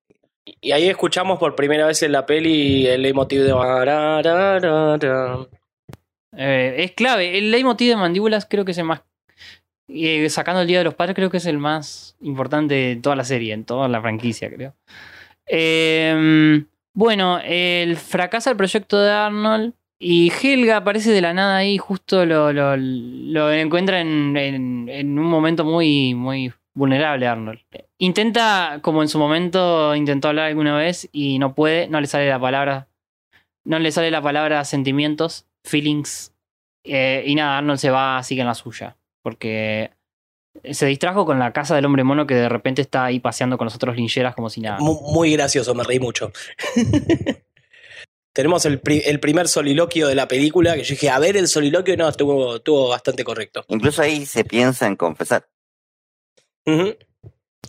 Eh, y nada, tenemos esta secuencia que entra Helga en acción y es de la parte más divertida. Que es porque hace la batiseñal y se junta con Phoebe. Y de Tenemos repente. el Helga's Lab, el laboratorio de Helga. El laboratorio de Helga. Que, a ver, uno pensaba, yo decía, esto ya es medio real que Helga tenga esto, esto en su habitación. En realidad no está en su habitación, está en el, en Big Bob Beeper. Así que tiene sentido que tenga más espacio. Y que tenga nada, infraestructura. Total. Todavía graba en cassettes. Ojo. Es como que hay una mezcla entre lo viejo analógico y lo nuevo de computadoras. Como que. Me gusta, me gusta. No hay un año bien definido en Arnold. Es como toda una mezcla. Eh, Sí, qué sigue la lógica tiempo. del tiempo de Arnold. Sí. Y bueno, y, y, mm, está Helga con su computadora al mostrarle todos los videos a Gerald después para convencerlo de que los ayude. Eh, queda medio sospechoso que tenía todos los momentos grabados ahí y Gerald le, le tira ahí como, qué raro vos que lo querés ayudar. Amo la naturalidad con la que Phoebe y Yera lo ven. Tu- Tuvimos momentos, el Geralibi, el, el Geralibi que, que nos venía haciendo falta. Eh, Helga se enoja y, y- y menciona a la vieja, eh, la vieja Betsy, chicos. ¿Cómo, ¿Cómo se nota que volvieron a ver toda la serie anotando cosas? Eh, está lleno de referencias por todos lados. Amo la naturalidad con la que Phoebe puede encontrar los videos que Helga le pide. O sea, ya está tan acostumbrada al Sí, material sí. y no se le hace raro. Tenía el conocimiento enciclopédico de los videos de Arnold. Eh, Es increíble. Exacto. O sea, y, y tan al principio de la serie que vemos que Helga ni siquiera con ella lo admitía al principio. Y ahorita es como que pásame X video de tal momento. Ah, sí, aquí está. Y Gerald también, o sea, ya, ya lo terminó así viendo y todo. Ya la conocen, vaya. Andás a ver qué pasó en ese año, año y pico que, que pasó todo esto, ¿no? Deben haberse confesado algún par- algunas cosas. Entre ellos, por lo menos. Sí, sí. Olvídate. Phoebe ya lo resabe. Gerald también. Y bueno, todo el plan que no sabemos cuál es, pero que necesitaban ayuda de Hela todo, culmina en Arnold volviendo triste una noche a su casa, pasando en colectivo deprimido. El clásico Arnold de la primera temporada, creo, quiero pensar yo, eh, como un homenaje a esa parte. Eh, y nada, lo terminan sorprendiendo con una gran escena que de hecho fue la escena que se usó para el teaser que, que- que presentaron en la Comic Con, que fue eh, la escena de la terraza. Hay que hablar de cameos acá, ¿eh? Sí, es como eh, la escena culmine de lo que sería el- la celebración de Arnold. El vecindario. Claro. Eh, no sé si, Tiago, eh, ¿te acordás más o menos eh, los episodios referenciados en el video? O más o menos me podés relatar un poco el, el video que hizo Helga. Eh, tenemos un repaso por todos, por sus buenas acciones. Eh, tenemos a, bueno, por ejemplo, a Tino Spumoni agradeciéndole a Arnold por revitalizar su carrera y por reconciliarlo con Don Raymond. Eh, tenemos al chico del pórtico, evidente, obviamente, que dice que también lo que vimos en su capítulo, que y fue a recorrer los pórticos del mundo. Eh, tenemos la, tenemos la confirmación de que el hombre paloma se suicidó. sí. Vieron, Lelos, sigue vivo. Bueno, eso también fue una gran, una, eh, una gran utilización de la película de Craig, eh, de eh, desmentir algunos mitos. Y sobre todo el de la, sabe- de la leyenda urbana. Esa. Sí, sabemos que a, a Tucker no lo mandaron a un orfanato. que- Descubrimos que de alguna forma eh, Helga filmó cuando eh, Arnold Karateka atacó a los a los Ah, asaltantes los que asaltantes. asaltantes de Yushin y Brainy no La sabe. famosa escena de, de mandíbulas que está con la abuela. Está con la abuela, que bueno, Mandíbulas está ahí en una piletita mirando el video, está al lado de Laila, que creo, creo que esta es su única aparición, la de Laila. Sí, sí, sí. No recuerdo otra. Eh, aparece Ruth también. Ojo, Sí, le, sí, le sí, juntó el ganado Arnold. Sí, sí. Eh, Carol cuando está mirando el video también me encanta la frase que tira que yo era un bully unidimensional hasta que llegó Arnold a ayudarme. Muy, muy Eh, meta todo. Sí, sí, Muy sí, es- meta, me encantó. Desde eso, bueno, es en el idioma original. Le ¿no? ayudó a Torvald. que ayuda Eh, a Torvald.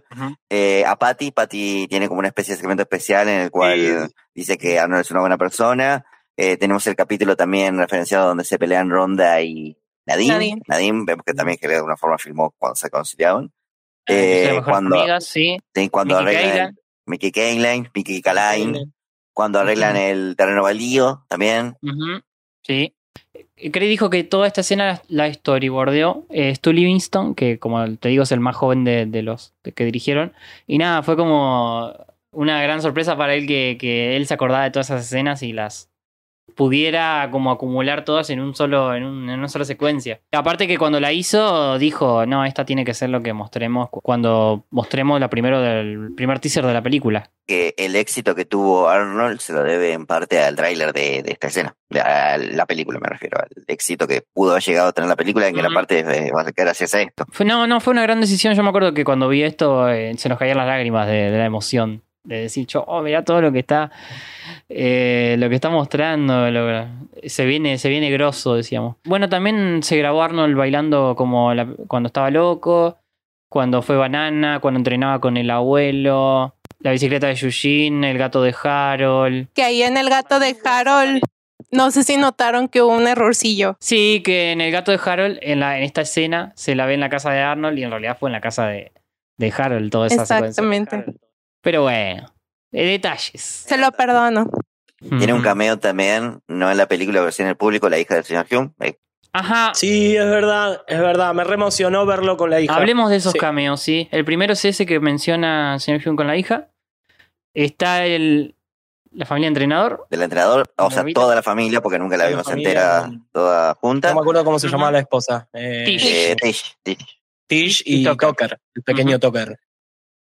Eh, ¿Qué más está? Corley, Lorenzo. está Lorenzo, está la Lorenzo, que mandíbula. tampoco lo vamos a ver en, eh, en la jungla, no lo No, vamos a ver para en el nada. viaje.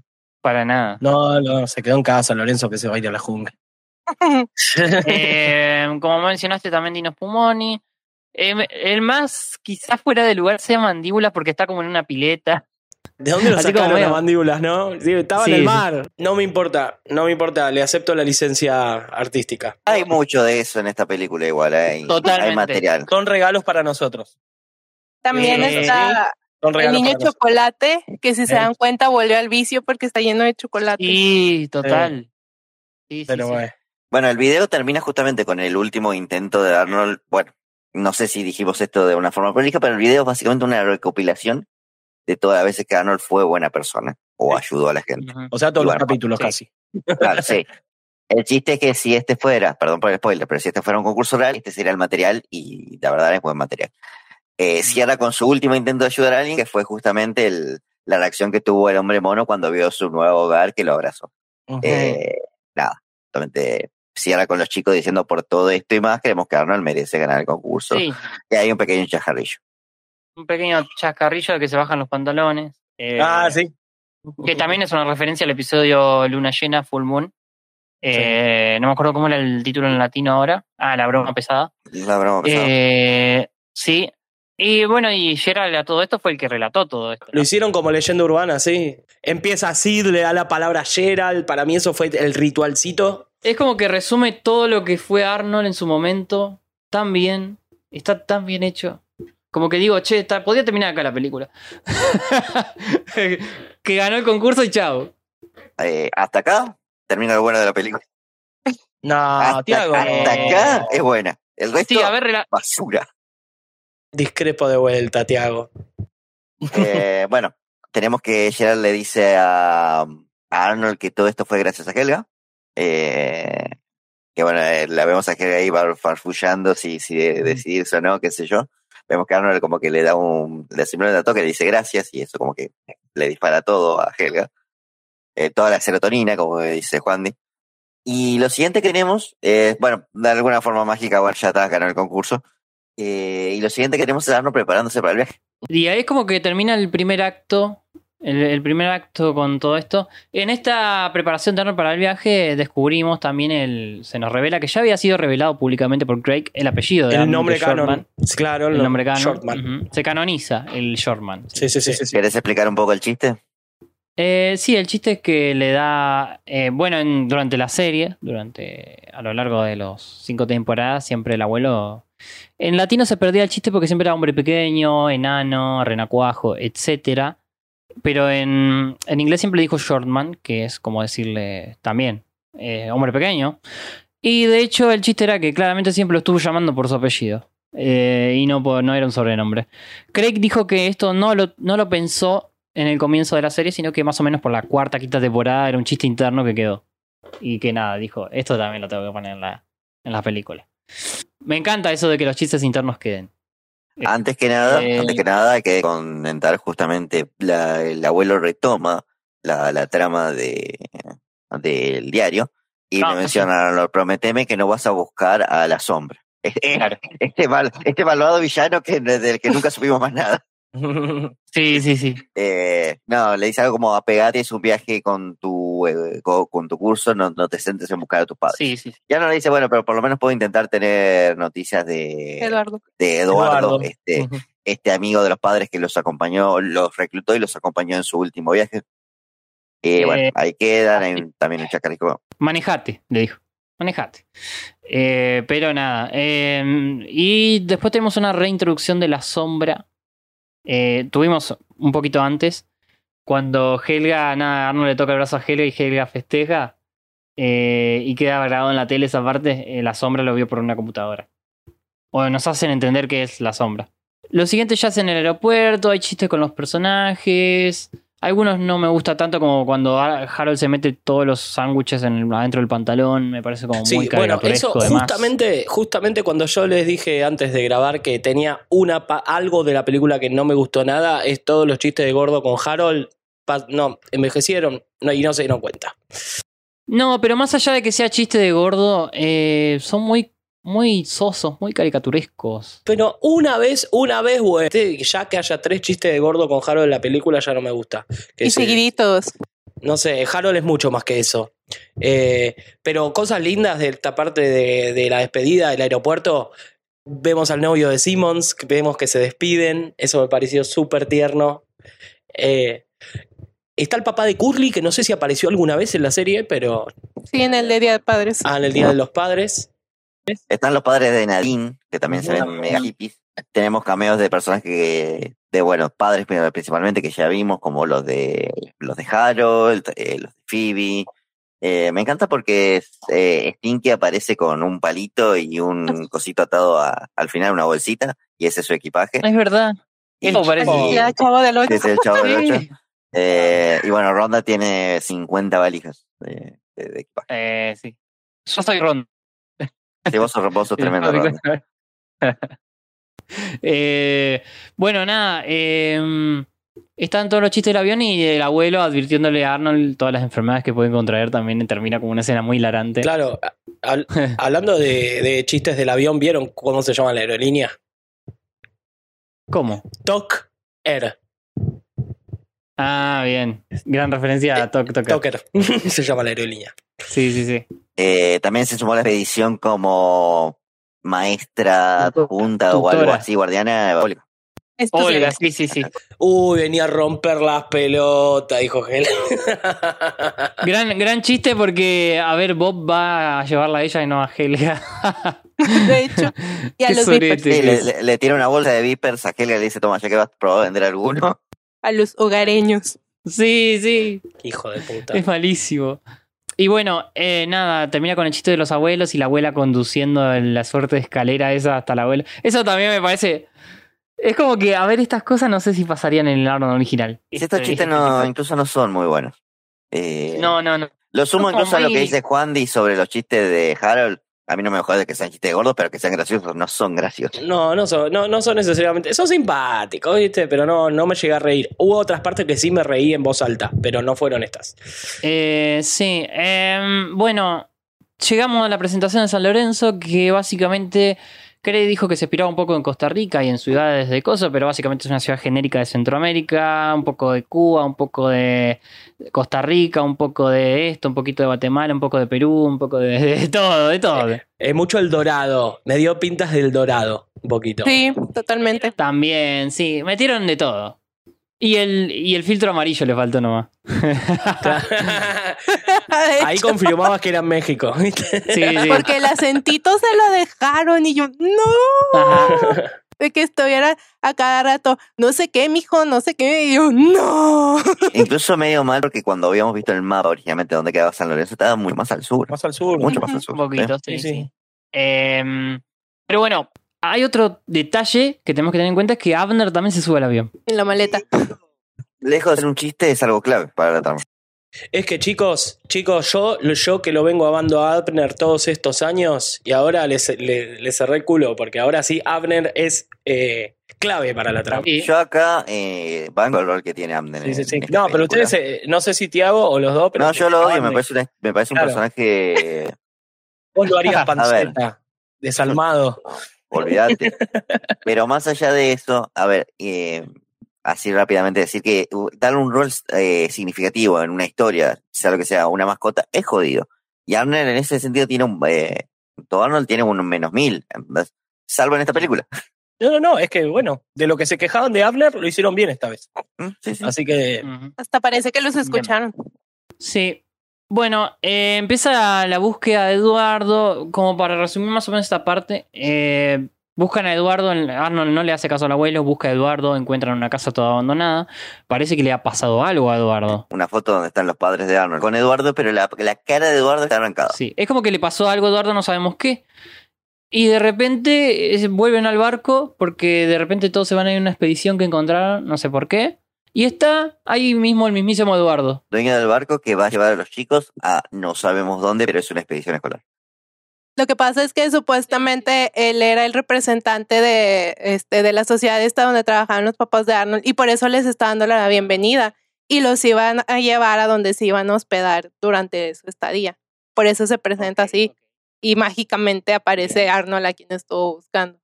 Después se presenta justamente con Arnold, le da un abrazo. Eh, bueno, nada, le dice, Arnold, le hijo de, de mis grandes amigos, qué sé yo.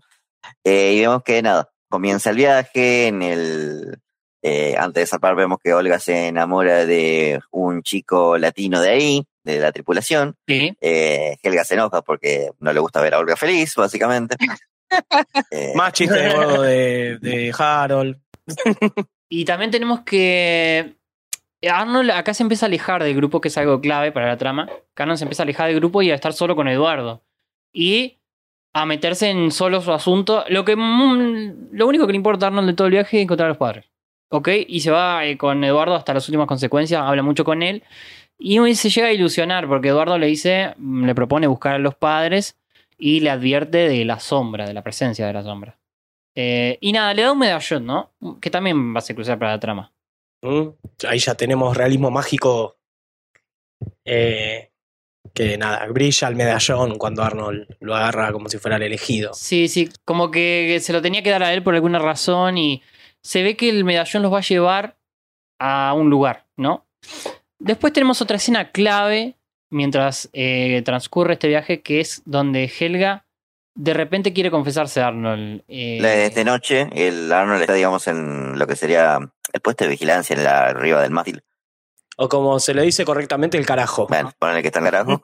Eh, y Helga va hasta allá con el propósito de confesarse. Ve que Arnold está bajoneado, justamente por todo, esta, por todo esto de buscar a los padres. Eh, Helga como que interpreta que, que nada, que, que el motivo de suspiro de Arnold es ella.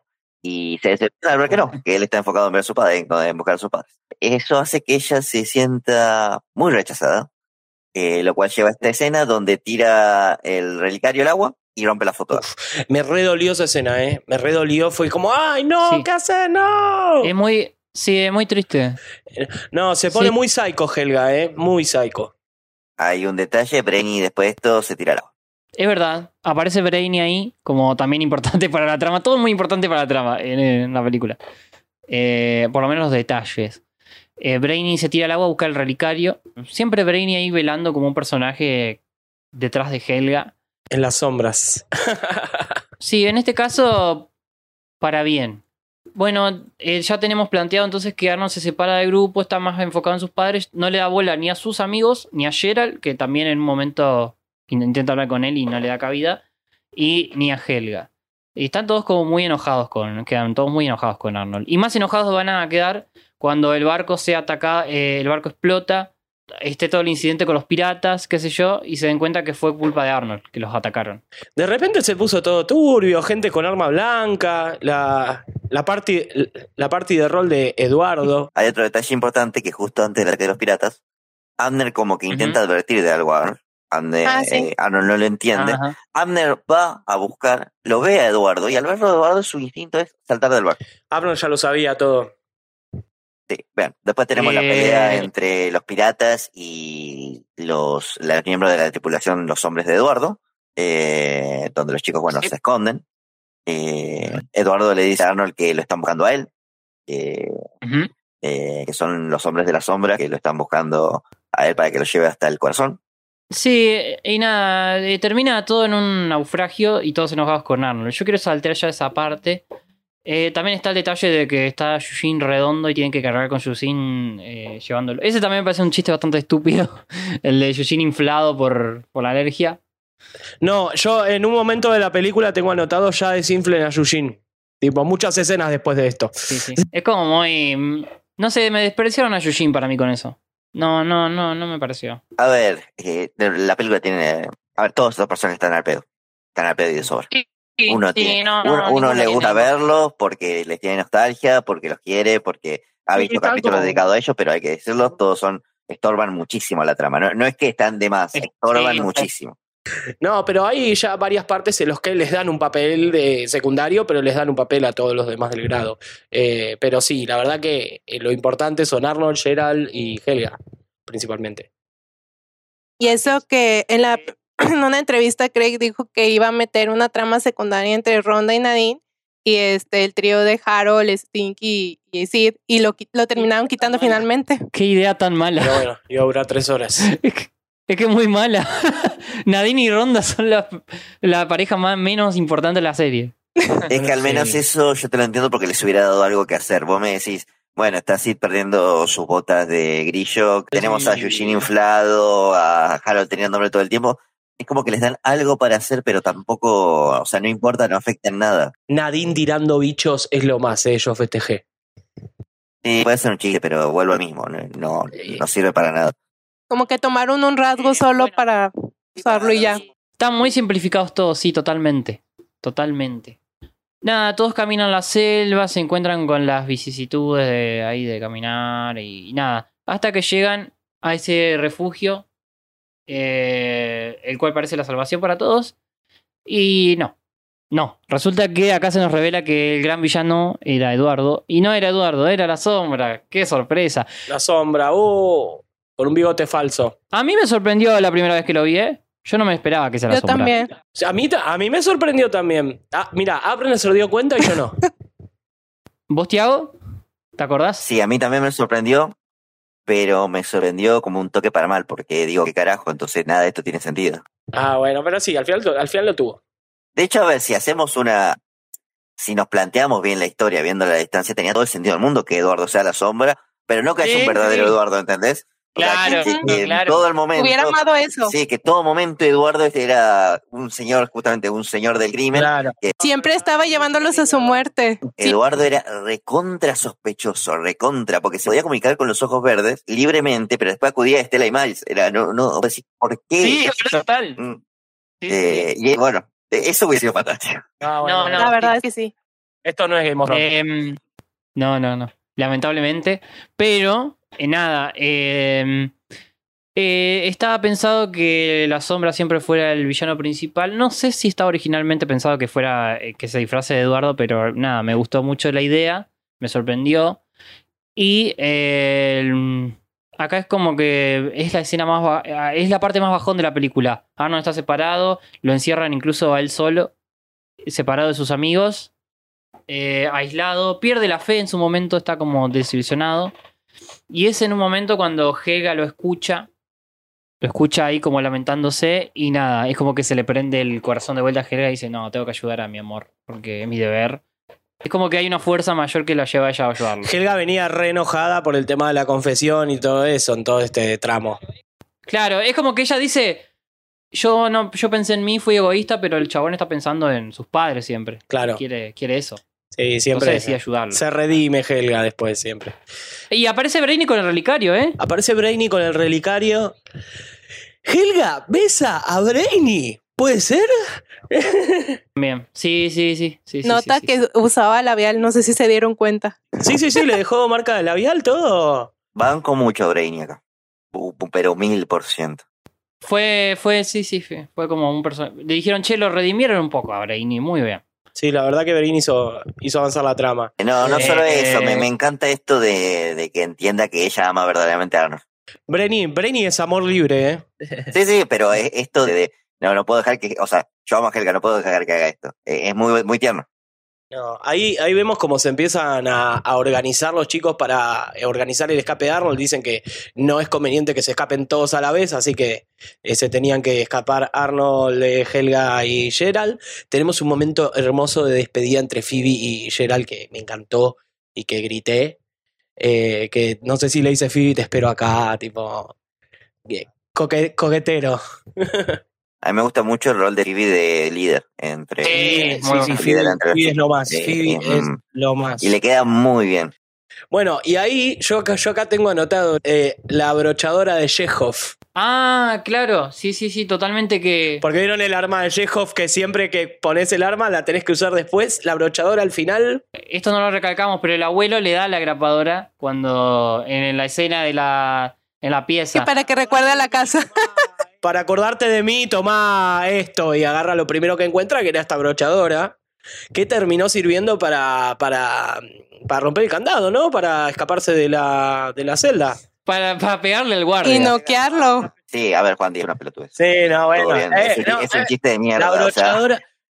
Tiago, vos. podría haber sido cualquier cosa. Podría usar la abrochadora para un montón de cosas. La usa para pegar a alguien, no va a poder ser la piedra. Es que, malísimo. no, no, no, no. Ah, no, no sé. Eh, yo manejo una positividad, Tiago, que no sé si te representa. Es un chiste bastante mal hecho. O sea, esa es mi conclusión, nada más. Bueno, eh, terminan librándose los pibes y bueno, tenemos una sección de la película que va a ser el trío dorado, que es Arnold, Gerald y, y Helga. Acá podemos decir que empieza el último acto. El, sí, es el último acto, eh, donde se van guiando con el diario y con el, el corazón hacia eh, donde se supone que están los ojos verdes. Eh, amo que el plan sea ayudarlo a Arnold, pero bueno, los pibes mientras sufren ahí encerrados. Eh, no sé si eh, tienen que esperar que ellos vuelvan o qué. No me acuerdo si quedó claro eso en el plan. Creo que la idea era liberarse y alcanzarlo. Queda claro más adelante. ah, ok, no, no, para, para, para, para. Es así. Eh, Arnold escapa. Por, eh, le, le pegan la grapa, le pegan la grapadora a un secuaz. Los hombres de la sombra agarran al secuaz, eh, llevándolo para la sombra, esperando que lo castiguen. Eh, que él pide piedad. El secuaz que le Ujú. toca para Arnold pide piedad. Eh, la sombra dice que no hay problema porque ese era su plan, que Arnold escape, porque le había puesto un rastreador al colgante. Y de esa forma lo lleva hasta el corazón. O sea, no tiene un puto sentido. Es como ¿Cómo el- no se va a dar cuenta que hay un, hay un aparato haciendo pip con una lucecita? ¿No se dio cuenta? A ver, yo no vi, yo no vi la, la casa de papel, pero me acuerdo del chiste de que el doctor siempre tenía pensado todo lo que pasaba en la serie. Sí, sí. Así. El, el- el profesor. Eh, el profesor lo hizo. Eh, bueno, eh, resulta que entonces los van a estar siguiendo a Arnold mientras ellos se dirigen al templo de los ojos verdes. Tenemos la parte de Phoebe tecnológica donde eh, se logra comunicar con una usando es como que arma su propio localizador y manda señales de auxilio Qué grande Phoebe, te amo. y llega a, a comunicarse con Bob y Miriam. Pero también está Abner, que por su parte llegó hasta Hillwood de alguna manera en avión. Junto a Craig Bartley. Junto a Craig Bartlett. Acá me decepcionó Miriam, que se confunde el nombre de Helga. Ay, ¿qué te vas a conocer? ¿Cómo te está la serie? No, bueno, pero era, era el chiste, era el chiste de Big Bob, pero de Miriam dije, no, pero Miriam se pasaron, un- se quedaron No, no, parados no. en la ruta. No, no, Eh, Y con, no, no. Me dolió que Miriam con Big Bob también pasaron un día que fueron a la, a la cosa de la ópera, no pero Big cambió Bob es nada. pelotudo. Y Miriam también, lamentablemente. Sí, sí, sí. Bueno, em, el detalle que dice Moni de Craig viajando en el avión también es un gran cameo. Que ya no es Ned el nocturno, sino que es Craig solo. Me encanta que Arnold termina en primera clase comiendo camarones, eso. Sí, Eh, a ver, es un chiste tan tonto, pero es como que bueno, avanzó la trama. ¿Qué sé yo? Que se engancha en la rueda, no, estuvo perfecto. La, la fuga de Abner estuvo perfecto. Yo creo que de alguna forma eso funciona mejor que, por ejemplo, que vos decís de Shin eh, inflado redondo Sí. toda para verlo. Claro. Como que de, de alguna forma, no solamente porque avanza la trama, sino porque ya lo viste a Mandíbula como invitado a una fiesta, eh, Claro. ya viste a, a los lincheras pero, atacando y después festejando, es como, hay como sí. una relajación sobre lo que puede ser real y lo que no, ¿Viste? y de alguna claro. funciona mejor. O sea, porque ya para ser sonel, solemne tenía sus momentos solemnes la película. Está bueno que se relajen con algunos chistes, yo los redisfruté. Sí, a, a mí me choca por el hecho de que siento que en el- la serie original no pasarían estas cosas. Como son cosas que no pasarían. Tenía sus momentos caricaturescos, como, Arnold diciendo estoy loco, o bailando, o otras cosas así, pero no sé, esto como que sobrepasa otro nivel. Y a mí me sigue chocando hasta el día de hoy. No, no me acostumbro tanto a la Jungle Movie eh, en ese sentido. Eh, y mirá, si pasara una cierta temporada y fuera así, también me costaría un poco eh, adaptarme a ese nuevo lenguaje. En fin, logran mandar la señal a los Pataki. Los abuelos también están advertidos por Abner, que le cuenta su historia. No sé cómo hacen para entenderle al cerdo. Otra cosa que también. digo, ¿Cómo le hacen para entender al chancho? Eh, y nada, aparece la sombra de repente y nada, secuestra a Arnold. Cuando ya justo están llegando, ¿no?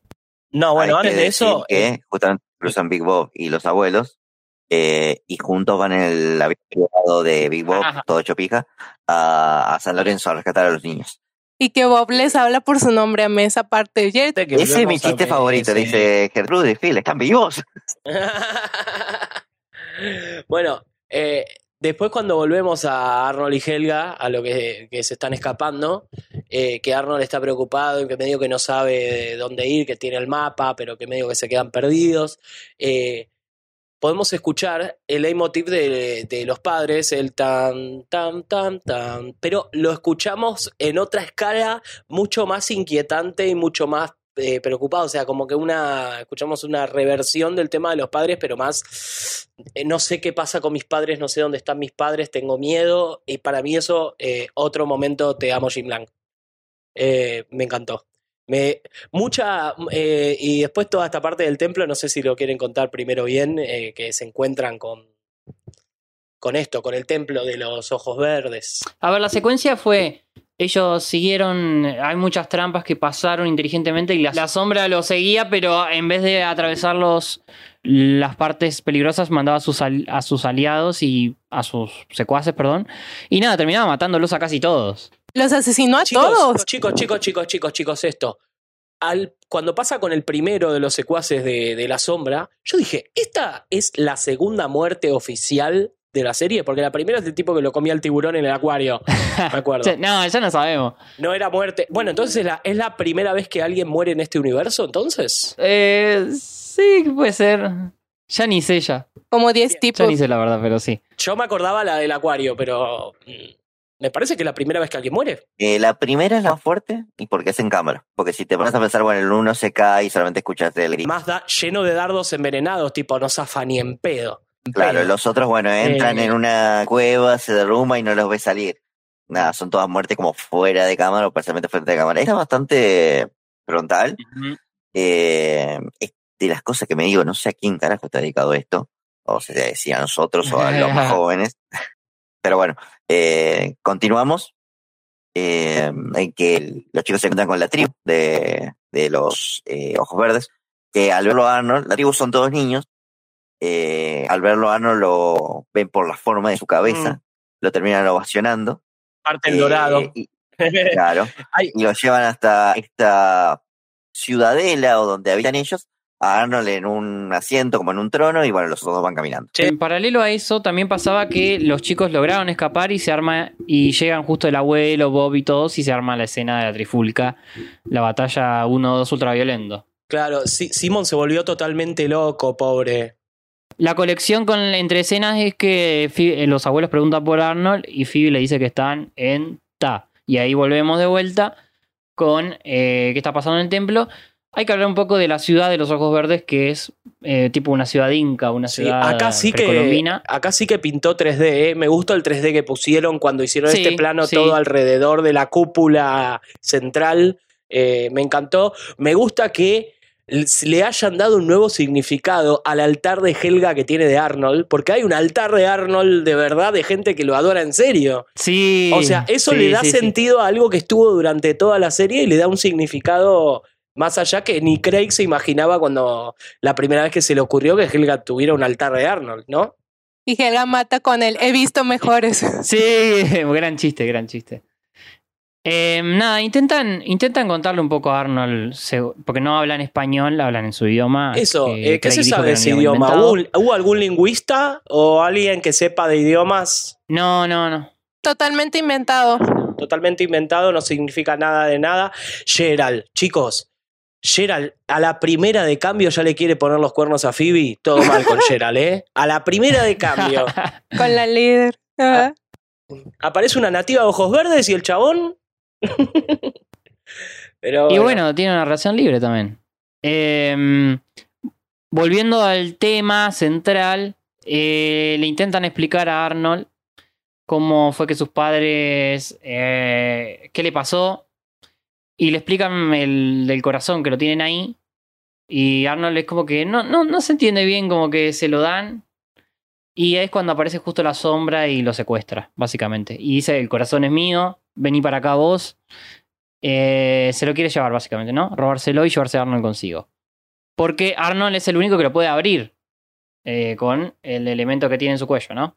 Que ahí me llama la atención que luego, luego Helga y Gerald van y lo, lo tratan de salvar, pero los ojos verdes se quedan ahí y nadie lo ayuda, aunque saben que él es el de la profecía y todos se quedan ahí. Pasa que los ojos verdes conocían la trama.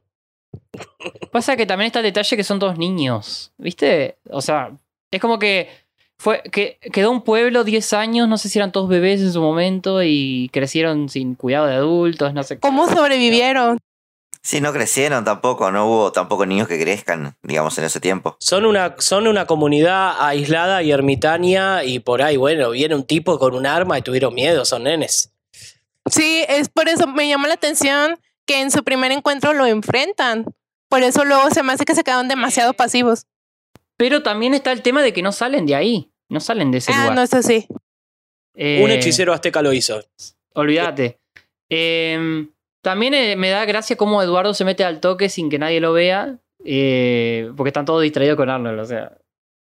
Que eh, ellos tuvieron como tres horas para entrar y viene Edu- Eduardo barra la sombra y dice, ok, acá estoy. Eduardo la Sombra llega, dice que va a vender el corazón y que toda esa tierra está llena de tesoros que él va a poder vender porque no hay quien lo defienda porque son niños. Tenemos que la reina lo ataca con un dardo, un- una aguja, no me acuerdo bien qué es. Es esa también me pareció fuerte. Y dice, me y tira, ustedes no entienden el capitalismo, dice, tira. Eh, tendría negocio social si no tener capitalismo. Pero bueno, eh, volviendo. Eh, lo que la sombra hace es secuestrar a Arnold y se lo lleva, pasando, saliendo de la ciudad y pasando por un puente. Gerald y Helga intentan eh, rescatarlo, pero la sombra corta el puente y ellos quedan colgados. Ahí es cuando Arnold finalmente no es que se revela, sino que está dispuesto a cooperar e intenta le Para salvarlos a ellos, sí. para salvarlos a ellos. Eh, la sombra le pide que abra el corazón, porque adentro en teoría estaría una gema, que es el verdadero objetivo. Lo que termina pasando es que un artefacto medio de defensa, medio, no sé, bueno, qué sé yo, extraño del corazón, le termina disparando un dardo en la frente a, a Eduardo Sombra. Eh, haciendo que se desequilibre y caiga, caiga al abismo de este puente que se había sido cortado. Y Arnold, intentando salvar a Gerard, a y a Helga que estaban colgados, también se cae y quedan los tres colgados. Ahí en este momento de vida o muerte, Tengo, tengo acá anotado Real Eduardo Ex Máquina. Eh, iba a decir el intercambio de miradas, pero bueno. Ah, sí, falta ese pedacito. Ah, es inter... Uy, no, muy intenso ese intercambio. Tipo, bueno, sos lo último que voy a ver en la vida. Es muy intenso. Eh, sí, acá hay un tema eh, con esto. Eh, Craig también dice que discutieron mucho cuánto tiempo se tendría que mirar y se plantearon muchas eh, escenas alternativas donde ellos se decían algo como algo importante y al final Craig dijo que decidió que no se digan nada y que solamente la mirada sea lo último, como que menos es más, dijo. No, para mí estuvo re bien. La, mi- la mirada dijo muchas cosas. No, no, le, hizo, no les hizo Mm. falta decir nada. Eh, mostrar, no contar.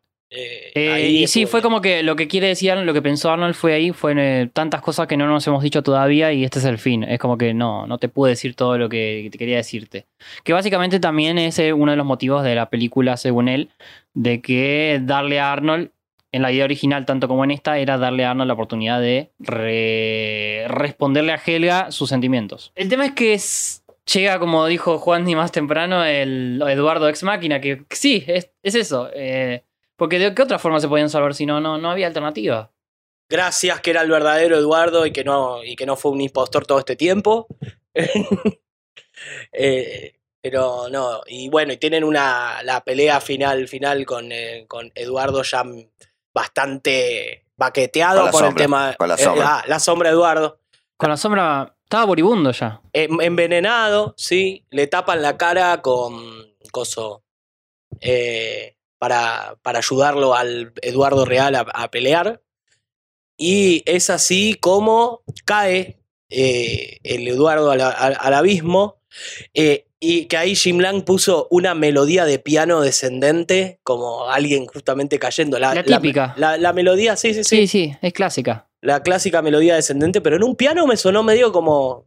Me lo esperaría de otro instrumento, quizás, pero no, en el piano es como que le dio el toque a Arnold. Eh, ese. Eh, bueno, después tenemos, creo que el mejor chiste de toda la película, porque me reí de una manera. No, no, Juan, y te voy a discutir esto porque ahí es una escena tan Ay, tengo el anticlimática. mejor chiste de la. No, no, no, no, no, no, no. Me- no, grité. Grité porque no, me, me dio muchísima risa. Perdón, chicos. Ese es mi humor. Yo me río de esas cosas. Perdón por cortarte con la, con la positividad, pero yo estoy con Fran. O sea, tenés un momento, eh, tenés el clima pensando al villano y lo cortás con un chiste bastante básico. Eh, No, no, pero a ver, eh, el chiste es este. Termina el momento emotivo y dicen, ¿ahora cómo regresamos? No, había un puente, en vez de cruzar por el puente ese que estaba todo roto, había un puente hecho de cemento. Y es como, ay, Dios, Moni, ¿qué, qué opinas vos? Por favor, bancame en una, Moni. Lo siento. no puedo creer. Es tan malo que es bueno. Es tan malo que es No. bueno. Entra en esa categoría de chistes. No, no se puede, o sea, no, no, no había lógica para eso. Yo lo tengo en mayúscula, puente de piedra. O sea, eh, Yo quiero mencionar también un par de cosas. Eh, por ejemplo, el hecho de que Eduardo, a ver, le- como Juan Di lo bautizó, Deus es máquina de Eduardo, hay una especie de justificación de dónde sale, eh, que es que básicamente le explica que cuando vio que la sombra eh, estaba tras él, él huyó, por eso encontró su casa en malas condiciones, que los eh, piratas que atacaron el barco de, de la sombra, cuando él todavía fingía ser Eduardo, en realidad eran hombres de Eduardo intentando rescatar a Arnold, eh, y todo eso se cae a pedazos porque no a ver, Eduardo, ¿de dónde carajo sale? Eduardo, ¿por qué carajo conoce el lugar? Entra como si nada, se nota que ya conoce los ojos verdes. ¿Dónde están esos mismos hombres que lo ayudaron? O sea, Sigue siendo sospechoso, ¿De Eduardo. Nada, por ahí, nada por ahí tiene está sentido. entongado con la sombra. Ahí te la compro por ahí. Es de los puntos más débiles argumentalmente de toda la película. Lo que sí me gusta mucho es que mientras ellos están teniendo esa conversación, Helga se acerca, perdón, a ver al corazón y eh, la reconoce como un corazón puro, tanto como el de Arnold, y no la ataca. Y, y ella se puede quedar mirándolo y apreciando lo, lo hermoso que es este en sí. Bueno, y tenemos toda la secuencia final de la película a partir de ahora, yo diría. Como que a partir de ahora ya es. Eh, ¿Qué les pareció la sombra como villano a ustedes antes de, de avanzar? Me pareció bien correcto porque no tenían ningún villano así justificado en los episodios del diario y el del Día de los Padres. No, no, no, no, no. Se hablaba de la sombra. Ya se hablaba de la sombra, bueno, mejor. Pero bueno, entonces mejor de que, bueno, pusieron un personaje canónico entonces. Eh, pero como villano me parece muy bien que se haga pasar por Eduardo, que nos sorprenda a toda la audiencia, porque todos creíamos que era Eduardo hasta el momento que se revela que no lo era. No era algo tan evidente, teníamos la señal esa de Abner, pero a mí me pareció un buen villano. Tenía que ser un terrorista medio buscador de tesoros que tenga el mismo, la misma motivación de Arnold de encontrar ese corazón para eh, Arnold para salvar a los ojos verdes y la sombra para eh, hacer guita. Eh, ustedes no entienden el capitalismo. Me parece buen villano, como dije, hubiese preferido mil veces que realmente Eduardo hubiera sido malo. Eh, venía viendo muchas pistas, ya tenía yo mi teoría armada y la encontraba más lógica que, que Eduardo resultaba ser bueno, la- para ser franca.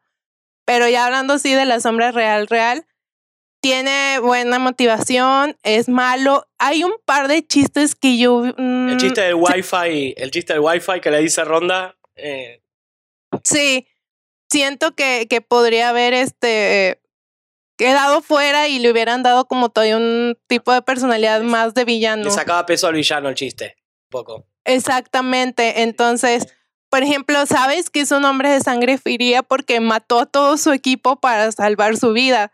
Entonces, tienes ese tipo de persona y, y como que le bajas el punch a lo villano con ese otro tipo de, de cosas. Bueno, me hace recordar en cuanto a personalidad a Aku de, de Samurai Jack, que es un villano así medio carismático. Intenta hacer un poco eso. No sé a vos, Tiago, ¿qué te pareció la sombra? No me parece mal villano para nada. Me parece que también tiene cierto carisma, como usted, como han dicho. Es mejor que Jack, ¿no? Lejos, lejos, lejos, lejos. Lejos tiene, lejos, tiene, tiene más, mucha más personalidad. Sí, olvídate. Mil veces. Eh, y aparte incluso hasta me resulta, Check era como un hombre malo, grandote y enojado, y la sombra hasta, hasta siendo gracioso, eh, me resulta más amenazante, o sea, por su forma de ser. Ahora, eh, no es un villano inteligente como se plantea que es, porque su plan hace agua. Sí, mal. Y bueno, pero qué, qué fi- eh, coso, villanos de, de sie- siempre son más o menos así, que sus planes, vos decís, cuando te los pones a analizar, eh, son medio la casa de papel, como decía Tío. Es innecesariamente complicado el villano del plan del villano, ese es el tema. Retomando un poco. Bueno, lo que, lo que siguiente que tenemos es que Eduardo guía de vuelta a los chicos hasta la ciudadela, de donde están los ojos verdes. Eh, vemos que Eduardo sabe hablar su idioma, también cosa que me llama la atención, pero bueno. Eh, y acá tenemos este tramo final donde resolvemos qué fue lo que pasó con la enfermedad del sueño, que fue la que dejó sin padres a los niños eh, y a Arnold. Eh, aparentemente Miles y Estela habían creado una máquina eh, y habían, tenían descubierta la, la, la cura. De hecho, la cura estaba, las muestras químicas o la, la mezcla de hojas estaban disponibles, estaban ahí en la misma máquina. Solamente necesitaban eh, Colocar el corazón. Sí, una pieza al colocar el corazón, que sé que, estaba dentro de, de la reliquia, eh, que iba a activar esta máquina y iba a esparcir la cura por todo el aire, iba a crear una lluvia mágica, ya no me queda creer, que iba a hacer que todos los adultos despierten. Bueno, antes de eso le muestran a Arnold la cámara donde están descansando sus padres. Bueno, ahí esa escena para mí me pareció re fuerte. A mí me tocó un montón de fibras esa escena.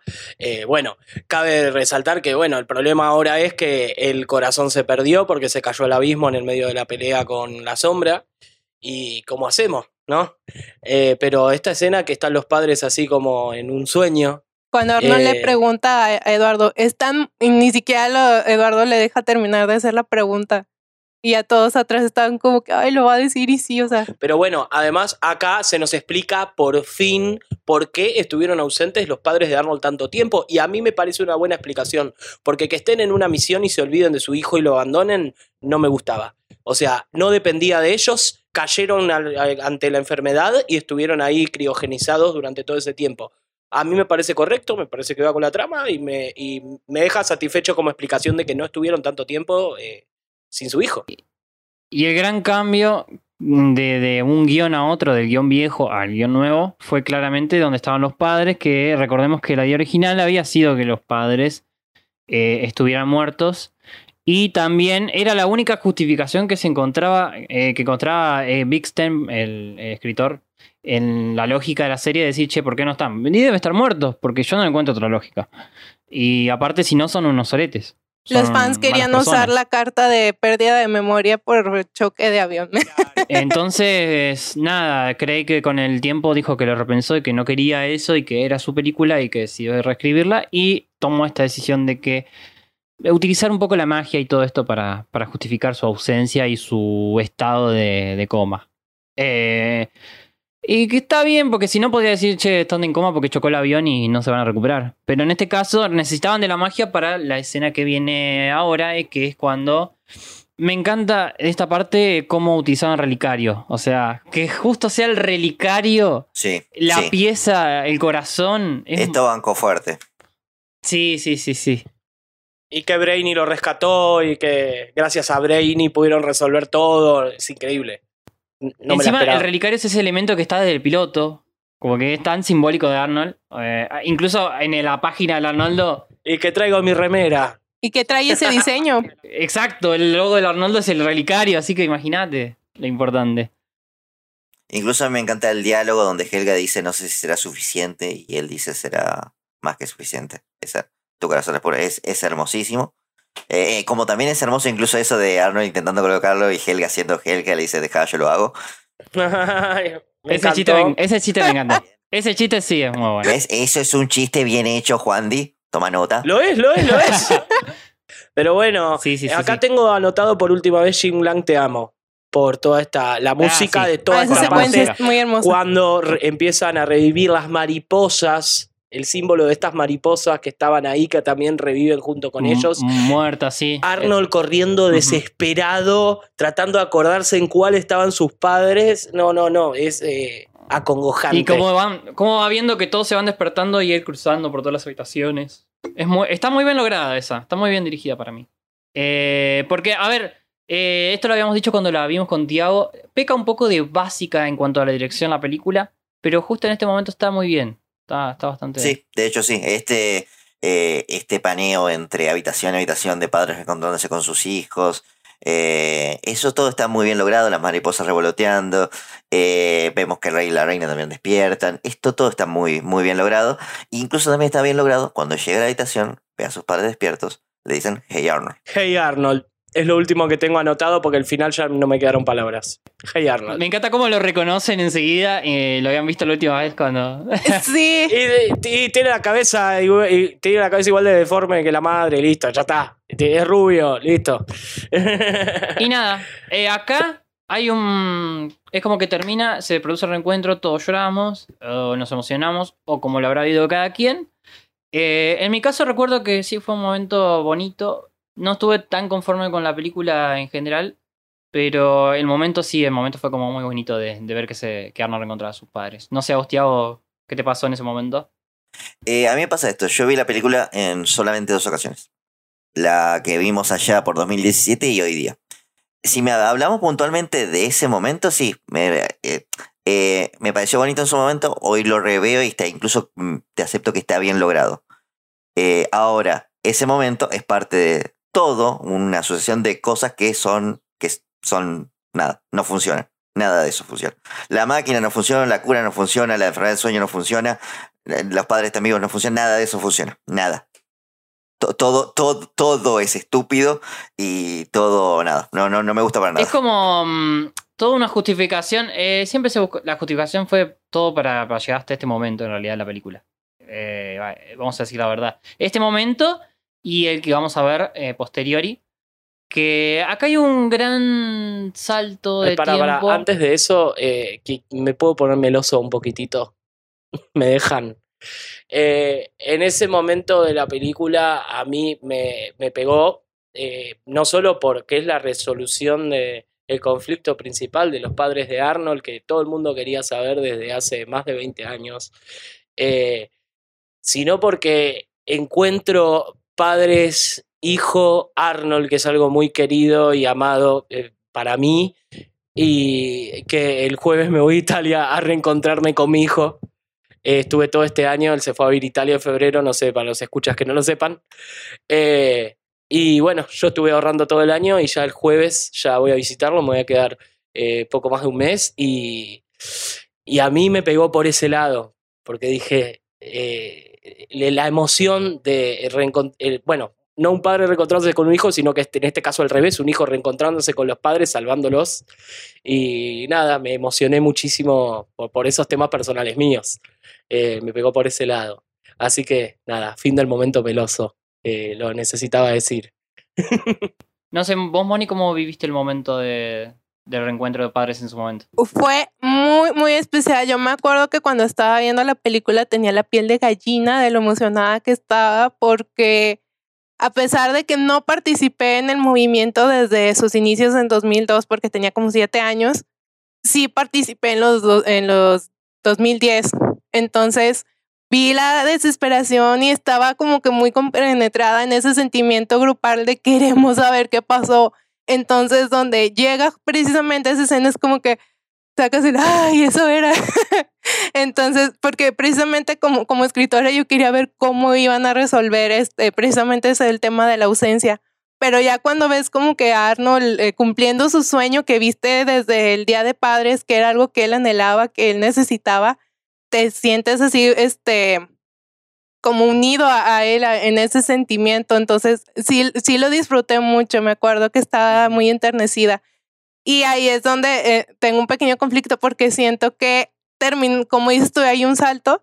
Entonces estás como que disfrutando ese momento y ¡pum! Corte otra cosa. Bueno, ya, ya se reencontraron lo que sigue. Sí, sí, sí. Es que sí, es muy acelerado eh, este momento. De hecho, hay muchas escenas eliminadas. Este salto temporal fue una decisión que tuvieron que tomar porque eh, cuenta Craig que acá hay otra escena eliminada que es un reencuentro de todos eh, en el campamento de... O sea, todos volvieron donde, para reunirse con la clase, con el abuelo, los abuelos recontarse con los padres. Los abuelos me hicieron mucha falta. ¿Dónde están eso. esas escenas eliminadas, por favor? Bueno, ahí te das cuenta que si no está eso, toda la trama de la clase es al pedismo. Porque ni siquiera, además, tiene tan poca importancia que ni siquiera pusieron eso, que es vital. Si te Sí, y Craig dijo que se alegró de eliminar esa escena porque llevó a otras dos escenas que él sí quería hacer. La primera es la que vamos a ver a continuación, que es el momento culmine del Shortaki. Eh, si me, si le puedo, pero le voy a dar el gusto a Moni que lo relate. ¡Ay, vamos, Moni! Muy bien, muchas gracias. Pues efectivamente hay un salto este, de tiempo, no especifican cuánto, ya incluso Miles y Stella ya traen su ropa de su skin de, de cuando eran este, exploradores, ¿sí? Y este, vemos que los están, este, bueno, para empezar, ellos ya están este, cediendo su poder de nuevo a, a los líderes que tenían y los están, este, pues celebrando a ellos, como dice bien Estela, Arnold fue a terminar lo que ellos habían empezado hace nueve años. Entonces estaban, este, pues ahí en su momento familiar, cuando vemos que Helga se escabulle para ir a recuperar su relicario de forma nada sutil con una flecha. Y en eso aparece Arnold este, atrás de ella y la saluda y Helga se queda como que, ay, yo no estaba haciendo nada. Y tira la flecha. Entonces ya Arnold, este, y que me parece en un momento muy adecuado, este, yo siento que Arnold estaba incompleto sin sus padres. Entonces, aparte del shock que había tenido en, este, en la primera película de saber, o sea, él ya se intuía que Helga sentía algo por él, pero nunca había visualizado lo apasionada que era ella por él, ¿no? Lo, lo fuerte de sus sentimientos. Entonces lo toma por sorpresa y como dice Crane en una entrevista, hasta dice, me tengo que acostar porque esto es demasiado para mí. Entonces le toma todo ese año y el hecho de encontrar a sus padres, tener ahora sí como que ya todo resuelto para ahora sí enfrentarla a ella. Por eso la, había estado evitando y tiene mucho sentido.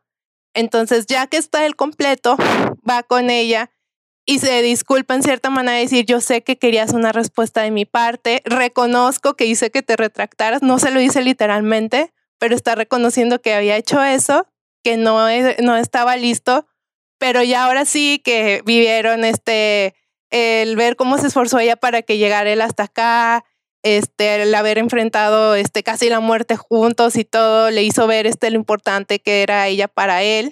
Tiene como, como ese cierre, como habían ustedes planteado, de las miradas. Ahora sí, lo que en ese momento se habían querido decírselo, tiene la oportunidad de decírselo. Y ya este, le confiesa que pues efectivamente, este, aunque no hay un, literal, este, me gustas como Helga, se lo hace entender y de una forma muy bonita, que le, le ofrece darle un beso, pero ahora sí ya un beso no, este, ajá, exactamente, y ya un beso real de él a ella, ya no eran Romeo y Julieta, ya no era ella buscando, este, estar en el show de la bahía como vimos en, en la quinta temporada, ya, este, ya era Arnold aceptando que quería a Helga y que quería ese beso. Y, y me llamó mu- mucho la atención en, en muchos este, análisis que estuve viendo que este sí cierto, Arnold se lo ofrece, no la besa, le da la oportunidad incluso de que ella lo rechace, pero ella este, toma esa opción. Súper bonito el detalle de que ella sigue siendo más alta que él y que Arnold tiene que ponerse de puntitas. Y pues finalmente tenemos lo que habíamos estado esperando todos desde el capítulo de Frutas en el Centro, que es verlos al fin juntos y los dos felices. Y retoma Craig algo que él había dejado pendiente, que era Gerald interrumpiendo el momento para, para decir que ahora sí lo ha visto todo y los papás viendo este a su pequeño retoño feliz con Helga, ¿no? Que este que es un momento para mí súper especial. Fue como muy choqueante para los padres. Imagínate despertar de un coma y ver que tu hijo se está chapando una mina. Es como el ese de, míralos, todo un fornicador. Ay, no. Too much. Eh, gran momento, gracias Moni por ese tan hermoso relato. Eh, mm, sí, otra escena que Craig quería, quería hacer porque, a ver, viene muy jocoso el asunto. Muy jocoso viene el asunto de la Jungle Movie. Tanto así que Craig también quería hacernos este chiste a nosotros. Meta, lo confesó él. Y dijo, también quería dejar una parte para esto. Que sea todo un sueño y que la gente por un segundo, por un mínimo segundo, la gente toda piensa que fue una joda mía. Y lo hizo. Porque me hizo enojar mucho. No, no, no, no. Yo, yo dije no, nos cagó. No, no nos cagó, no nos cagó, van a aparecer. Pero- Dale chance. Estuve esperando casi 20 años para hacer ese chiste. Era, era todo un sueño y Arnold le apare- eh, despierta en el hospital sin piernas. Nada, y es tan. Bueno, y te deja con la tranquilidad de que no es así, que es el primer día de clase de sexto grado. Los padres, a todo esto, eh, me gusta el chiste también que él dice que le, encantaría desarrollar esta faceta de ellos en una sexta temporada, que es. Los tipos están tan abstraídos de la realidad y pasaron tanto tiempo fuera de la ciudad que no saben que es el primer día de clases después del verano. O sea, están re perdidos. Es que para mí, esta escena, eh, o sea, tiene como objetivo ser el final de la película, pero está el tema de que también te tiene que mostrar algo que vos puedas comprar como teaser de algo que se venga. Total. Y para mí eso juega muy negativamente, pero muy negativamente. Bueno, es, es lo que hay, es lo que, lo que, lo que le pintó. Para- Sí, sí. sí, o sea, si se, eh, o sea, eh, se nota mucho y es como, en vez de centrarse en ser un final, es como que tienen que mostrar esta partecita. Que igual me gusta, porque me gusta el- esto de que los padres lo lleven a Arnold al, al colegio como, como cierre de la película y cierre de la historia, puede, puede andar mejor, puede andar bien, digamos. Sí, eh, porque también es como que al principio no entienden bien y después como que le piden permiso para, para acompañarlo. Y también tenemos esta escena de la manito de, de Arnold y Helga, como que Helga, todo bien, somos, estamos juntos, pero Pero sigue siendo ella. sigo siendo Helga, totalmente. Eso me encantó. Sí, Helga sigue siendo Helga. Y como es, y bueno, nada, queda ahí ese final que es como también un paralelo con el principio de la película. Que, a ver, eh, fue un sueño el del primero y esto también como fue, tuvo otro sueño, no fue esta vez. Además venía teniendo sueños en los que no, en los, que no los encontraba. Eh, pobrecito, sí, siguió medio traumado Arnold. Y el último plano de Hey Arnold, de Hey Arnold franquicia hasta ahora, es el de ellos, Arnold viéndolos por última vez y que se cierran las puertas de la escuela y ellos sentados ahí en la puerta esperándolo. Eh, que justo la película empezó con ese plano también de ellos en el sueño, eh, en la puerta del templo. Eh, y nada, es lo, lo último que vemos de Hey Arnold es este. Este es el final. Se cierran las puertas de la escuela, Arnold pasa a sexto grado y nos deja ahí con... Continuó su vida feliz. Y bueno, hasta la sexta temporada. Y ahí terminó. Pero bueno, chiques, necesito saber cuántos Arnolditos de 10 le dan a la película. Bueno, vamos de a uno. Em, Empecemos con los, los dueños del podcast. Eh, Tiago. Cero. Nah, dale, te hago. Tota- no, en serio, totalmente cero. Para de joda. O sea, te reconozco las cosas buenas que Entonces tiene. no tiene que ser un Eh, cero. Poner un puntaje bajo. Sí, es, es un cero, es un cero porque creo que arruina el final de Puntualmente creo que arruina el final de Arnold. Después me, si quieren me explayo por qué, pero eh, No, explayate, explayate, es tu momento. Es tu momento. a, a esa hora o nunca. La verdad, a ver, ¿cómo estaba situado Arnold como franquicia? ¿Cómo terminó? ¿Cómo volvió? Desde, desde el ya me parece que está bastante podrido esto de no saber si es un final o un nuevo inicio. No se anima a hacer ninguna de las dos cosas, como tampoco se anima a elegir un público, porque si vos me si estuviera destinado a un público infantil, yo te entendería este tipo de final. No está, porque también tiene un montón de referencias y cosas para nosotros. Eh, no se anima a ser tampoco de un público para adultos, porque si no, no iría por este lado tan eh, friendly. Justamente, todo, meter toda esta justificación para que al final los padres estén vivos y darle solamente, para darle un final feliz cuando le podés dar un final feliz sin arruinar de tal forma la trama de los padres, eh, me parece bastante choto. También, qué sé yo, bastante lo que ya repasamos de eh, tenía una idea eh, para hacer la película que se terminó no concretando. Y bueno, eh, nada, Craig decidió ignorarla y hacer esto. Es su visión de la historia, es fantástico. Eh, para mí, Arnoldo como, Arnold, Arnold como franquicia es mil veces mejor si se ignora esta película. Para mí el final del diario es absolutamente superior, mil veces mejor. Sí, te puedo llegar a rescatar esto. Yo cuando la vi la primera vez, uno de los factores, sacando el tema de los padres, el tema de cómo Arnold y Helga se enamoran, me había parecido muy malo. En esta revisión eh, lo banco bastante más. Eh, más allá de que Arnold, a ver, Arnold no- nunca se enamoró de Helga en toda la serie, a mi criterio. Nunca, nunca estuvo enamorado de ella. Eh, hasta esta película.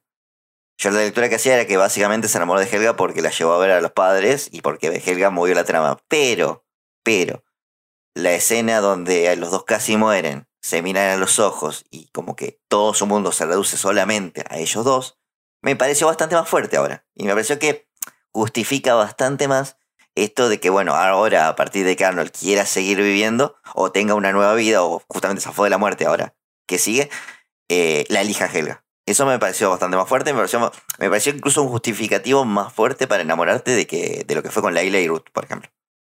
Eh, eso sí, te puedo decir que me gustó, pero como un todo a mí me parece que, empeora. Así que nada, cero. Bueno, vamos a, entonces vamos a empezar primero con las opiniones más polarizadas. Eh, Tiago le dio un cero. eh, y para mí, eh, que la tengo fresquísima, que la vi hoy y la vi solamente una vez, yo le doy un 9, chicos. Para mí es un 9.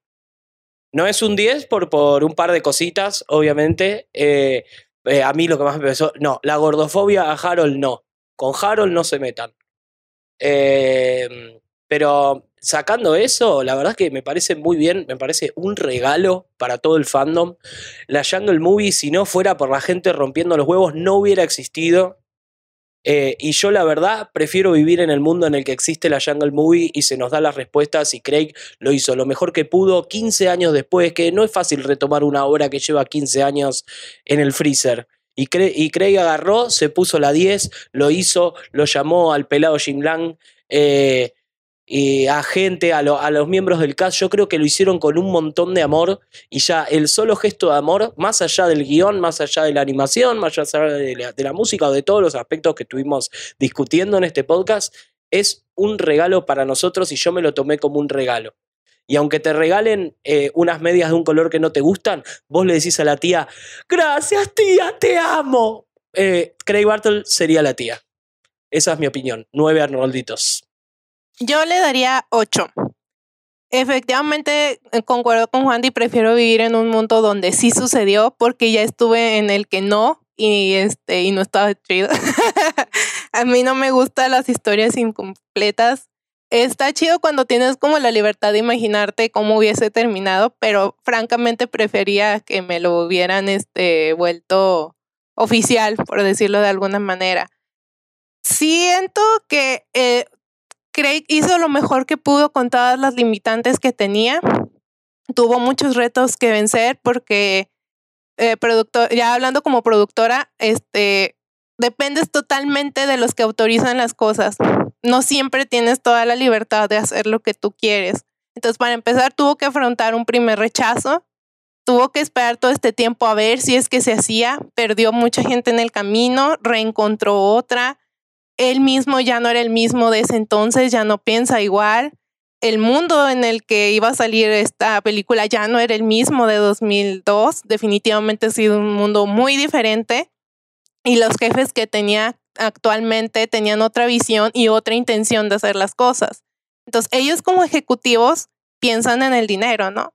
Entonces, ellos veían esto como una fuente de dinero de presente eh, con el factor nostalgia y a futuro por hacer este siguientes temporadas y demás, ¿no? Entonces, fue chido que le dieran la oportunidad, pero siento que estuvo mal planteado el proyecto, como dicen ustedes, entre querer abarcar a todo tipo de audiencia. Cuando quieres abarcar todo, no abarcas nada. Entonces, algo que yo siempre me he quejado de Nickelodeon es que sí es un canal para niños y todo eso, pero siento que si de veras quisieran avanzar comercialmente, se hubieran enfocado solamente en nuestra generación. Porque muchos de nosotros ya son, ya son padres. Entonces, ellos mismos hubieran ayudado a introducir a la nueva generación, ¿sabes? En vez de quererlos como convencer hablando sus lenguajes y todo eso. Entonces, yo, por ejemplo, tengo una hermanita a la que crié, que ahorita tiene 15 años, pero yo la crié viendo Arnold y lo amaba. Nunca le importó que estuviera situado en los 90 y que ella estuviera como 20 años después. Funcionaba igual porque los, los temas que trataba, las situaciones, eran tan humanas. Y atemporales.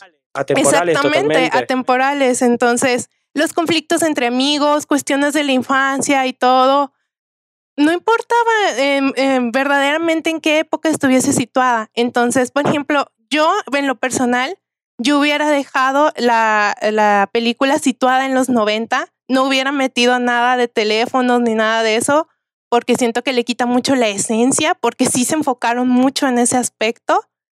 Y ya metiéndome en, cuestión de trama y todo eso, siento que estuvo padre que quisieran este, agregar a, a, la mayoría este, en cameos y todo eso, pero por ejemplo a los que fueron como tramas secundarias como Bob, Miriam, este, los amigos, siento que tomaron, como lo mencioné antes, un rasgo y solamente se enfocaron en eso. Por ejemplo, Bob no fue más allá que del favoritismo que tenía con Olga. Y siento que eso retrasa un poco el desarrollo que ya le habías dado durante la serie. O sea, obviamente Olga sigue siendo su favorita y todo, pero Bob es más que eso. Miriam es más que eso. Ya ni hablar de Ronda, este, que sí, siempre fue superficial y eso, pero no sé, siento que la achicaron mucho volviéndola solamente, por ejemplo, una obsesiva con la tecnología, por ejemplo. O sea, ella es mucho más que eso. Este, me dio risa que incluso Nadine tuvo más participación de lo que tuvo en toda la serie vale. en esta película. Curiosamente. Y este, y por ejemplo, Eugene y todo eso. Ponle tú que la, los chistes de alergia hubieran estado bien, pero siento que no había necesidad de, de inflarlos. Y por ejemplo, es como que son ciertos detallitos que dices tú, hoy oh, si no hubiera estado lo hubiera disfrutado todavía más. Y ni hablar de, de la rapidez con la que fluye todo. Yo en lo personal hay un formato nuevo que se está poniendo de moda, pero pues obviamente ahorita ya estoy hablando de este seis años después. Y es, por ejemplo, eh, hay un productor que me gusta mucho que es Jorge Gutiérrez. No sé si llegaron a ver El Tigre, Nickelodeon o El Libro de la Vida. Bueno, este hace poco sacó una serie que se llama Maya y este él pensó en toda la historia, a él ya le cancelaron el tigre en su momento y dijeron, ¿sabes qué? No voy a volver a hacer una historia incompleta. Entonces, voy a hacer una historia súper larga, pero la voy a fragmentar en capítulos. Entonces, toda la serie es una película, pero dividida en partes, para que se pudiera contar todo. Entonces, siento que si Craig hubiese tenido esa oportunidad y le hubieran dado una miniserie en vez de una película, uff, hubiera quedado mucho mejor. Y créeme que hubiera enganchado con el público de otra manera, porque le habrían dado la chance de, de contar las cosas más específicas. Es lo que tuvimos, bueno. es lo que tuvimos. Uh -huh. Exactamente. Y yo lo disfruté. Entonces, ese formato, también está el tema que ese formato es incluso más para adolescentes que sí, niños. Y te digo, este hubiese funcionado muy bien si se hubieran arriesgado algo un poquito más a lo infantil, porque aparte los niños de ahora no son como los niños de los 90, los niños de ahora están muy despiertos. Y este, y mm, les puedes hablar de otra manera.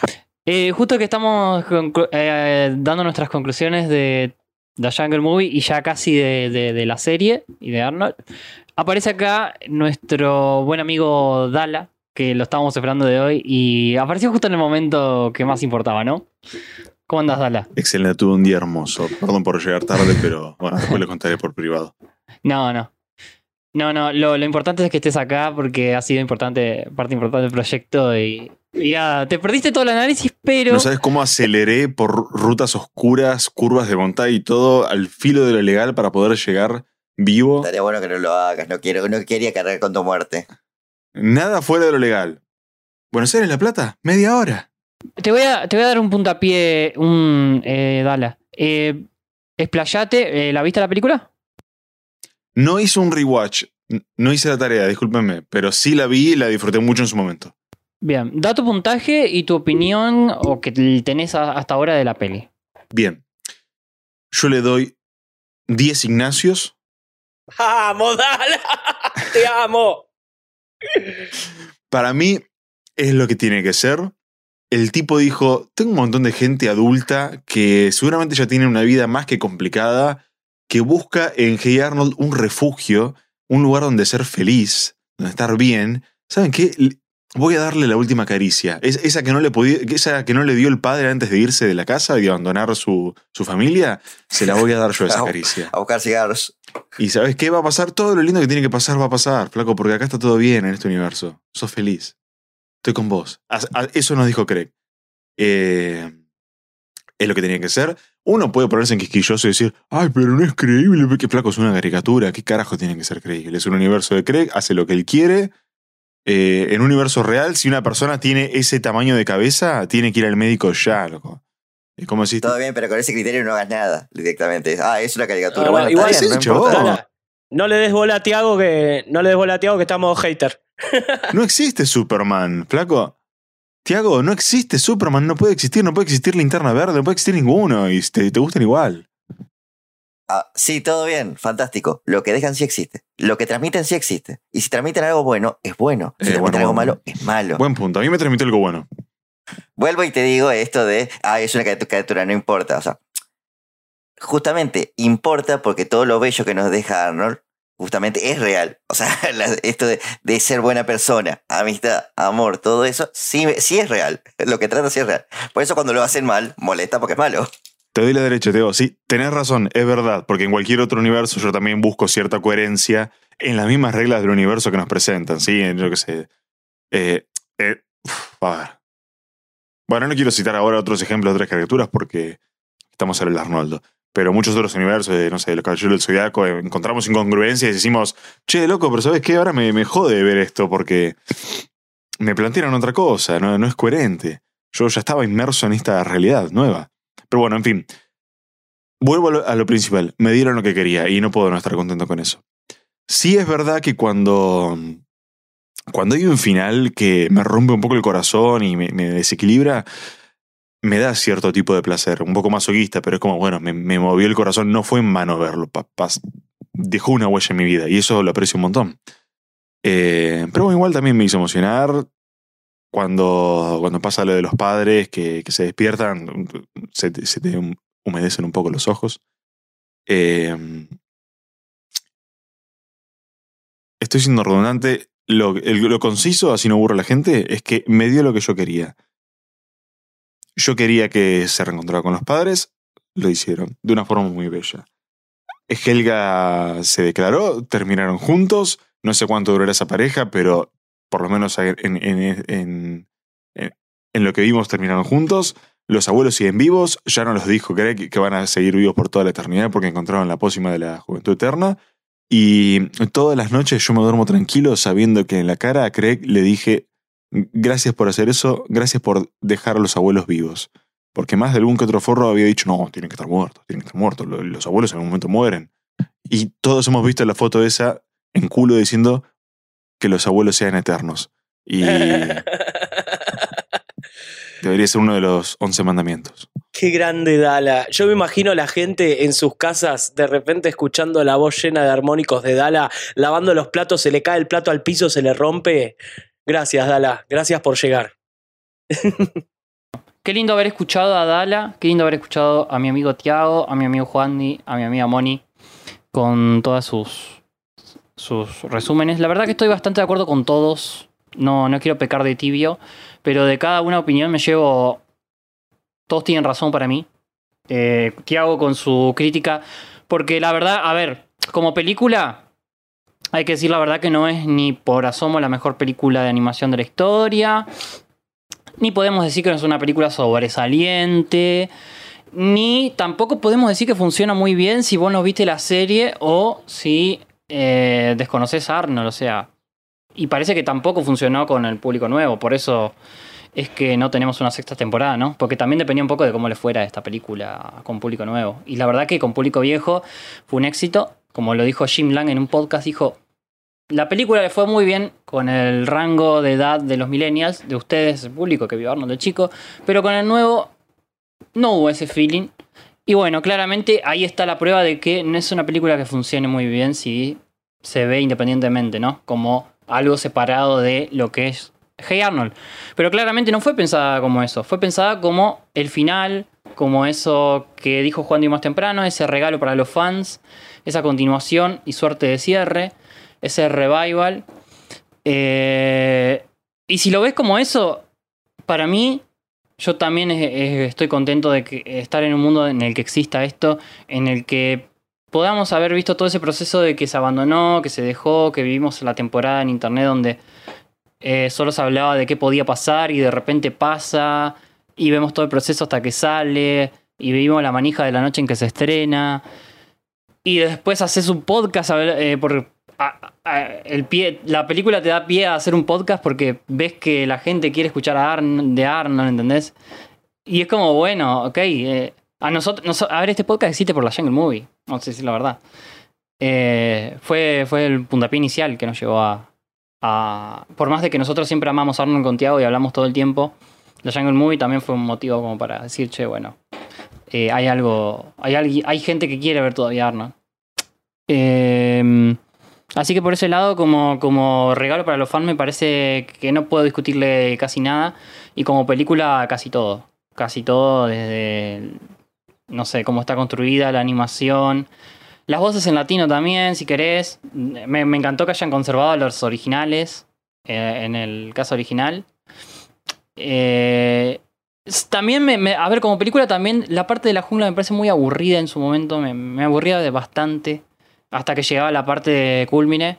La parte de la ciudad me parece espectacular y un homenaje. Que también lo que le da la magia de esa primera parte es que, claro, te sentís como volver a los 90, volver a la ciudad, Hillwood, a donde vos fuiste feliz como también decía Dala más temprano. Y en la jungla ya es como un lugar más nuevo, inhóspito y quizás, no sé, que me chupa un huevo un poco. Eh, pero bueno, en líneas generales estoy muy contento con la Jungle Movie, con el final feliz que se le da no si quiere. En realidad mi opinión, antes de todo, yo era que los padres, mm, pensaba como Vixten, tendrían que haber estado muertos. Eh, era la única lógica. Pero bueno, se dio un poco el lado del realismo mágico que Arnold ya lo tenía, es verdad que ya lo tenía en la serie, hay un montón de realismo mágico en la serie, El hombre paloma, El jadeante Ed, todos esos finales abiertos, la inspiración de García Márquez, la casa que es más grande y que no se sabe cuántas habitaciones tiene, etcétera, un montón de las leyendas urbanas. Eh, pero nada, me queda una sensación linda y más que nada que haya sido el, el, el, puntapié inicial para que se dé todo esto. Porque más allá de todo esto, de toda la película y todo, estamos acá a ver un montón de personas reunidas de distintas partes del mundo, porque es así, estamos en distintas partes del mundo, reunidas en un lugar para hablar de una película que salió hace seis años solamente porque amamos a una serie. Es algo mágico.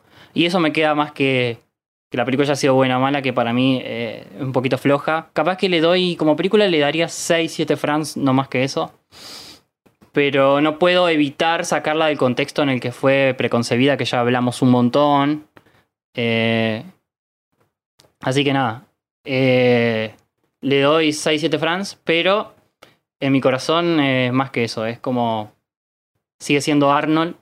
Y estoy muy contento de que exista. Y le agradezco a Craig por nunca bajar los brazos al fandom y me da mucho orgullo ser parte de una comunidad tan linda y tan sana como lo es la comunidad de Arnold. Eh, así que nada, bueno, esa es mi opinión, chicos, de, de la Jungle Movie. Obviamente los fans les pedimos que comenten qué opinan de la Jungle Movie. Y ahora nada, vamos a empezar eh, con la parte más dura de este podcast. Terminamos de analizar toda la serie de Hey Arnold. Es así. Hemos llegado al final, Tiago. Eh, Hemos llegado al final. No hay nada más que hacer aquí. Eh, todo comenzó con un proyecto para pasar un tiempo con un amigo que, con el que nos habíamos distanciado bastante. Eh, eh, la excusa del Arnoldo siempre fue esa. Y no solo terminé este, viéndome todo el tiempo con un amigo, sino que hice nuevos. Este, no solo Moni, Dala, Juandi, sino que hicimos amigos por todos lados del mundo. Fue fantástico. Quiero, no quiero dejar de nombrar a Irupe, que siempre nos hizo las artísticas y nos ayudó en cuanto pudo. La, la queremos mucho Una y le mandamos un gran abrazo. Una genia. Eh, una genia total. Quiero también agradecerle a Conti, que también participó mucho en el proyecto desde las sombras. Ella, gracias a ella, tuvimos la oportunidad de tener al creador acá. Y obviamente a los Shinlangas, eh, que fueron los primeros que desconsideradamente dijeron, che, yo voy a aportar esta, mi granito al podcast sin que nadie se lo pida. No, sin nada. No nos pidieron nada. No, no pidieron nunca nada y, y lo hicieron con la mejor onda y dieron todo. Eh, gracias Juandi por aquella vez, gracias Dala por sumarte. Eh, y nada, gracias Tiago por siempre hacerme una segunda en todo. Eh, en todo lo que te propuse. Y acá estábamos. Cumplimos el objetivo, cumplimos el sueño, porque uno de los sueños era tener al mismísimo creador. y lo tuvimos. Tuvimos actores de voz. Hicimos especiales cuantos pudimos. No dejamos capítulos sin analizar. Eh, no sé qué, qué más querés que.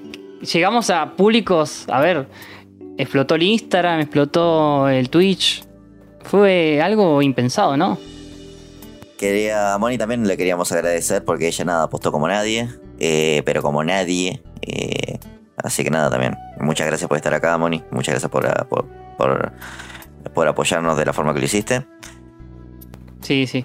No, y también, obviamente, a todos los escuchas que desde el día uno que pusimos el podcast en YouTube ya había cinco personas viéndolo. Y desde ahí siempre fue para arriba, nunca, nunca se quedó. Y nos aguantaron en las veces que, que, que, qué sé yo, que fuimos inconstantes o que lo he visto que lo otro, pero siempre, siempre estuvieron ahí, siempre se fueron sumando más y siempre nos tiraron la mejor. Siempre la mejor. Yo, pocas veces tuvimos un comentario negativo, capaz que ni siquiera lo llegamos a leer, si fue alguna vez, pero siempre apoyó. Solo de Juandi. Sí, capaz que de Juan fue. Nuestro peor enemigo estaba dentro. Eh, Es verdad, es verdad. Eh, sí, gente que se vino, se quedó desde el día uno, gente que nos fue redescubriendo, gente que a lo mejor quedó en el camino, eh, pero que siempre nos compartió, siempre nos tiró buena onda, buen feeling, gente que genuinamente disfrutaba del podcast, eso, eso es una gran sorpresa, me- Sí. una gran sorpresa que me llevé. Eh, gente que nos elegía a nosotros, digamos, para, para acompañarlo. Eh, Estaba siempre en el chat en las transmisiones. Sí, sí, y eso es nada, impagable.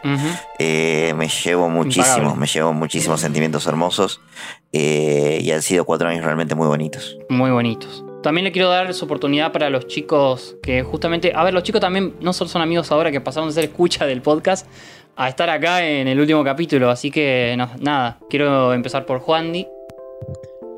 Bueno, chicos, eh, ¿qué, palabras decir, viste? Es muy, muy difícil.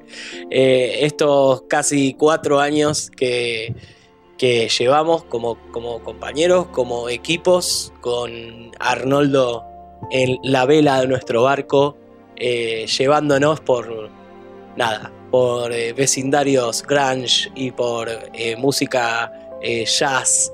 Eh, la verdad que fue un viaje hermoso, fue hermoso transitarlo con ustedes porque, como ya dije más de una vez, empezaron siendo los pibes del podcast del Arnoldo y terminaron siendo amigos. Eh, la verdad que poder compartir con esto y hablar de música, que es lo que más nos apasiona a Dala y a mí, eh, poder ser sus chimlangas, fue un orgullo y lo será siempre. Este podcast va a quedar siempre en el currículum de mi corazón. Y para futuros proyectos o cosas que vayan surgiendo, ustedes ya saben que tienen a un Juandi papel de lampone siempre que sea necesario, aunque me pidan un puma.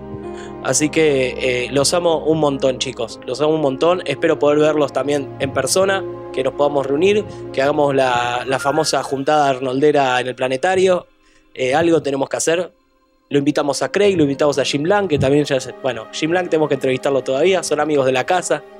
Así que estoy súper emocionado y súper orgulloso del punto al que llegamos y que hayamos terminado eh, lo que en algún momento decir, uy, cuando analicemos la película quedaba como algo muy lejano y de repente ya está, ya la analizamos y me, me emociona mucho y los amo muy genuinamente.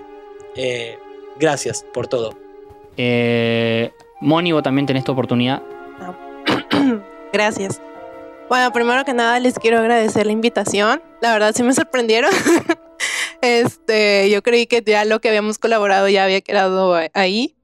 Este, como se los dije en su momento cuando tuve la oportunidad de entrevistarlos, este, empezaron siendo, ay, mira, alguien todavía se acuerda de Arnold, a volverse amigos reales. Como les comenté en su momento, me acompañaron en momentos muy duros, muy, muy, muy difíciles ahí en la pandemia me ayudaron a tener normalidad en ese tiempo, lo cual agradezco enormemente. Este, me hicieron recordar y aprender muchas cosas de la serie que no, no me acordaba. Y sobre todo, este, hicieron algo que jamás me imaginé, que es este, hacer amigos hasta allá por una cosa que veíamos de pequeños. O sea, de pequeño nunca imaginé que, que iba a, Creo que nadie, incluido Craig, tuvimos este idea del impacto que iba a tener este a lo largo de nuestra vida esta serie, todo lo que nos iba a brindar. Fue una sorpresa muy grata para todos, incluso Enzo lo, lo mencionó en su momento. Entonces estoy muy agradecida en haber este, podido coincidir con ustedes. Son personas maravillosas. Este, les tengo un cariño enorme, no, no se pueden imaginar cuánto. Espero este, realmente algún día poder conocerlos. Sería un placer enorme para mí porque este, les digo, son mucho más especiales que muchas personas que tengo aquí a cinco minutos, ¿no? Entonces, este, es un honor haber podido, este, aportar un granito de, de arena ahí con ustedes. Ay, Yo también los amo. Entonces, estoy muy, muy, muy honrada de que me hayan, este, invitado a estar en este último capítulo. Fíjense que desde que los escuchaba como cuando iban como por la segunda temporada decía, ay, qué chido sería si alguna vez este pudiera hacer un capítulo con ellos. Y me cumplieron el sueño sin que lo supieran, ¿eh? ¿No? Entonces, muchísimas gracias por todo el esfuerzo, por todo el empeño, por todo lo que hacen, porque me consta desde atrás de cámaras todo lo que tienen que hacer para sacar un especial, un capítulo, todo el tiempo, todo el amor, toda la investigación que le pusieron a lo largo de estos casi cuatro años. Entonces, muchísimas gracias porque no nada más impactaron la vida entre ustedes, sino nos, impactaron a los escuchas de muchas maneras que nunca van a llegar a dimensionar. Entonces, muchísimas gracias por eso. Ay, a mí, bueno, yo, aunque aparente ser osco, en realidad soy un dulce de leche. Lo que bueno, que encontrar bien la- las palabras y ser elocuente. Eh, después de escucharlos, bueno, tengo que repetir un poquito de lo que dijo cada uno. No, no voy a decir nada nuevo. Que eh, estoy, muy contento de haberme sumado en su momento. Ya lo hemos contado en otros podcasts, cuando Juan Di me, eh, me lo hizo conocer, recién arrancaba, no sé si tenía el segundo o tercer episodio, posteé un meme, el del Arnoldo, ¿dónde está el Arnoldo? Con el de Capuzoto, el meme de Capuzoto ahí, y yo dije, ¿qué? ¿De qué hablas? ¿Por qué me contaste? Si sabes que a mí me gusta el Arnoldo, y ahí me contó, y después dijo que él ya me había contado, pero no lo recuerdo. Eh, y ahí empezó todo, después lo de hacer la cortina y sumarse con ustedes y ver que eran re buena onda y empezar a hablar y, y sumarse con la, con la columna y, y ser parte de algo que yo hace mucho tiempo que escuchaba muchos podcasts y me encantaba el concepto del podcast, el concepto de la compañía. Eh, yo de chiquito escuchaba mucho radio, calculo que ustedes también, y de ahí todos los millennials tenemos un poco de apego a esa cuestión de solo lo sonoro, de, esa compañía que te da un, parlante nada más en la oscuridad, tal vez mientras estás acostado en la cama, no tenés televisión, tal vez de chiquito, una radio sí tenías, y es muy valiosa esa compañía, como, también, como decía Mónica, capaz puede, ser, puede parecer muy superfluo, pero una voz pues eh, es la compañía que necesitas en un momento muy difícil y lo he valorado y me, me alegro un montón, un montón poder estar del otro lado y hacerle compañía a alguien eh, y encima en un, en un podcast que ha logrado tanto y ha llegado a tantas personas. Eh, de nuevo, tam- también como ustedes, eh, cumplí el sueño de hablar con, con Kurt Barlett, decirle lo que quería decirle, felicitarle y agradecerle. Eh, lo he disfrutado mucho cada uno de los encuentros que hemos tenido para organizar los streams, los, eh, eh, los especiales, que los primeros que hicimos por YouTube, eh, cada una de las de los episodios de los Jumlangas. Y nada, bueno, todas alegrías hasta ahora. No, no me puedo quejar de nada. Estoy muy contento de haber sido parte y de haberlos conocido. Bueno, nosotros también, Dala. Estamos muy contentos. Ahora, bueno, últimos minutos. Esto es como la parte que Arnold está en, el, en el- la entrada de la puerta, re- hojeando el diario, en, el episodio del diario. Estamos en esa parte ya casi. Eh, me quiero quedar con mi amigo Tiago, con que fue con el que empezamos todo, y decirles, nada, Tiago, eh, te quiero decir a vos, lo hemos logrado, hemos cumplido el objetivo. Eh, y nada, dejamos el legado que queríamos, ¿no? Dejar un- una base para que todo el que le guste Arnold pueda informarse y pueda disfrutarlo como se debe, ¿no? Sí, sí, sí. Eh, nada, acá está el podcast, 100 capítulos. Un capítulo analizando cada una de los dos segmentos de Arnold, películas incluido. Está en internet, ahora está, es para el mundo. Hasta acá llegamos. Es para todos. El que lo quiera tomar, que lo tome. Eh, muchas gracias por todo. Y muchas gracias. Y adiós. Solo quiero que imaginemos que, no sé, estamos acá sentados, de repente abrimos el diario y encontramos una hoja y hay un mapa. ¿Quién sabe dónde nos llevará ese mapa?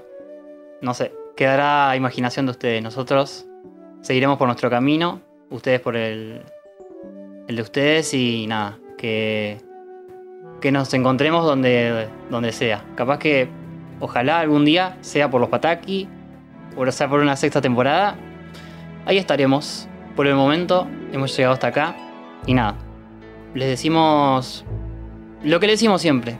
Nunca dejen de lavar sus vallas antes de comerlas y volar siempre hacia el sol. Hasta siempre.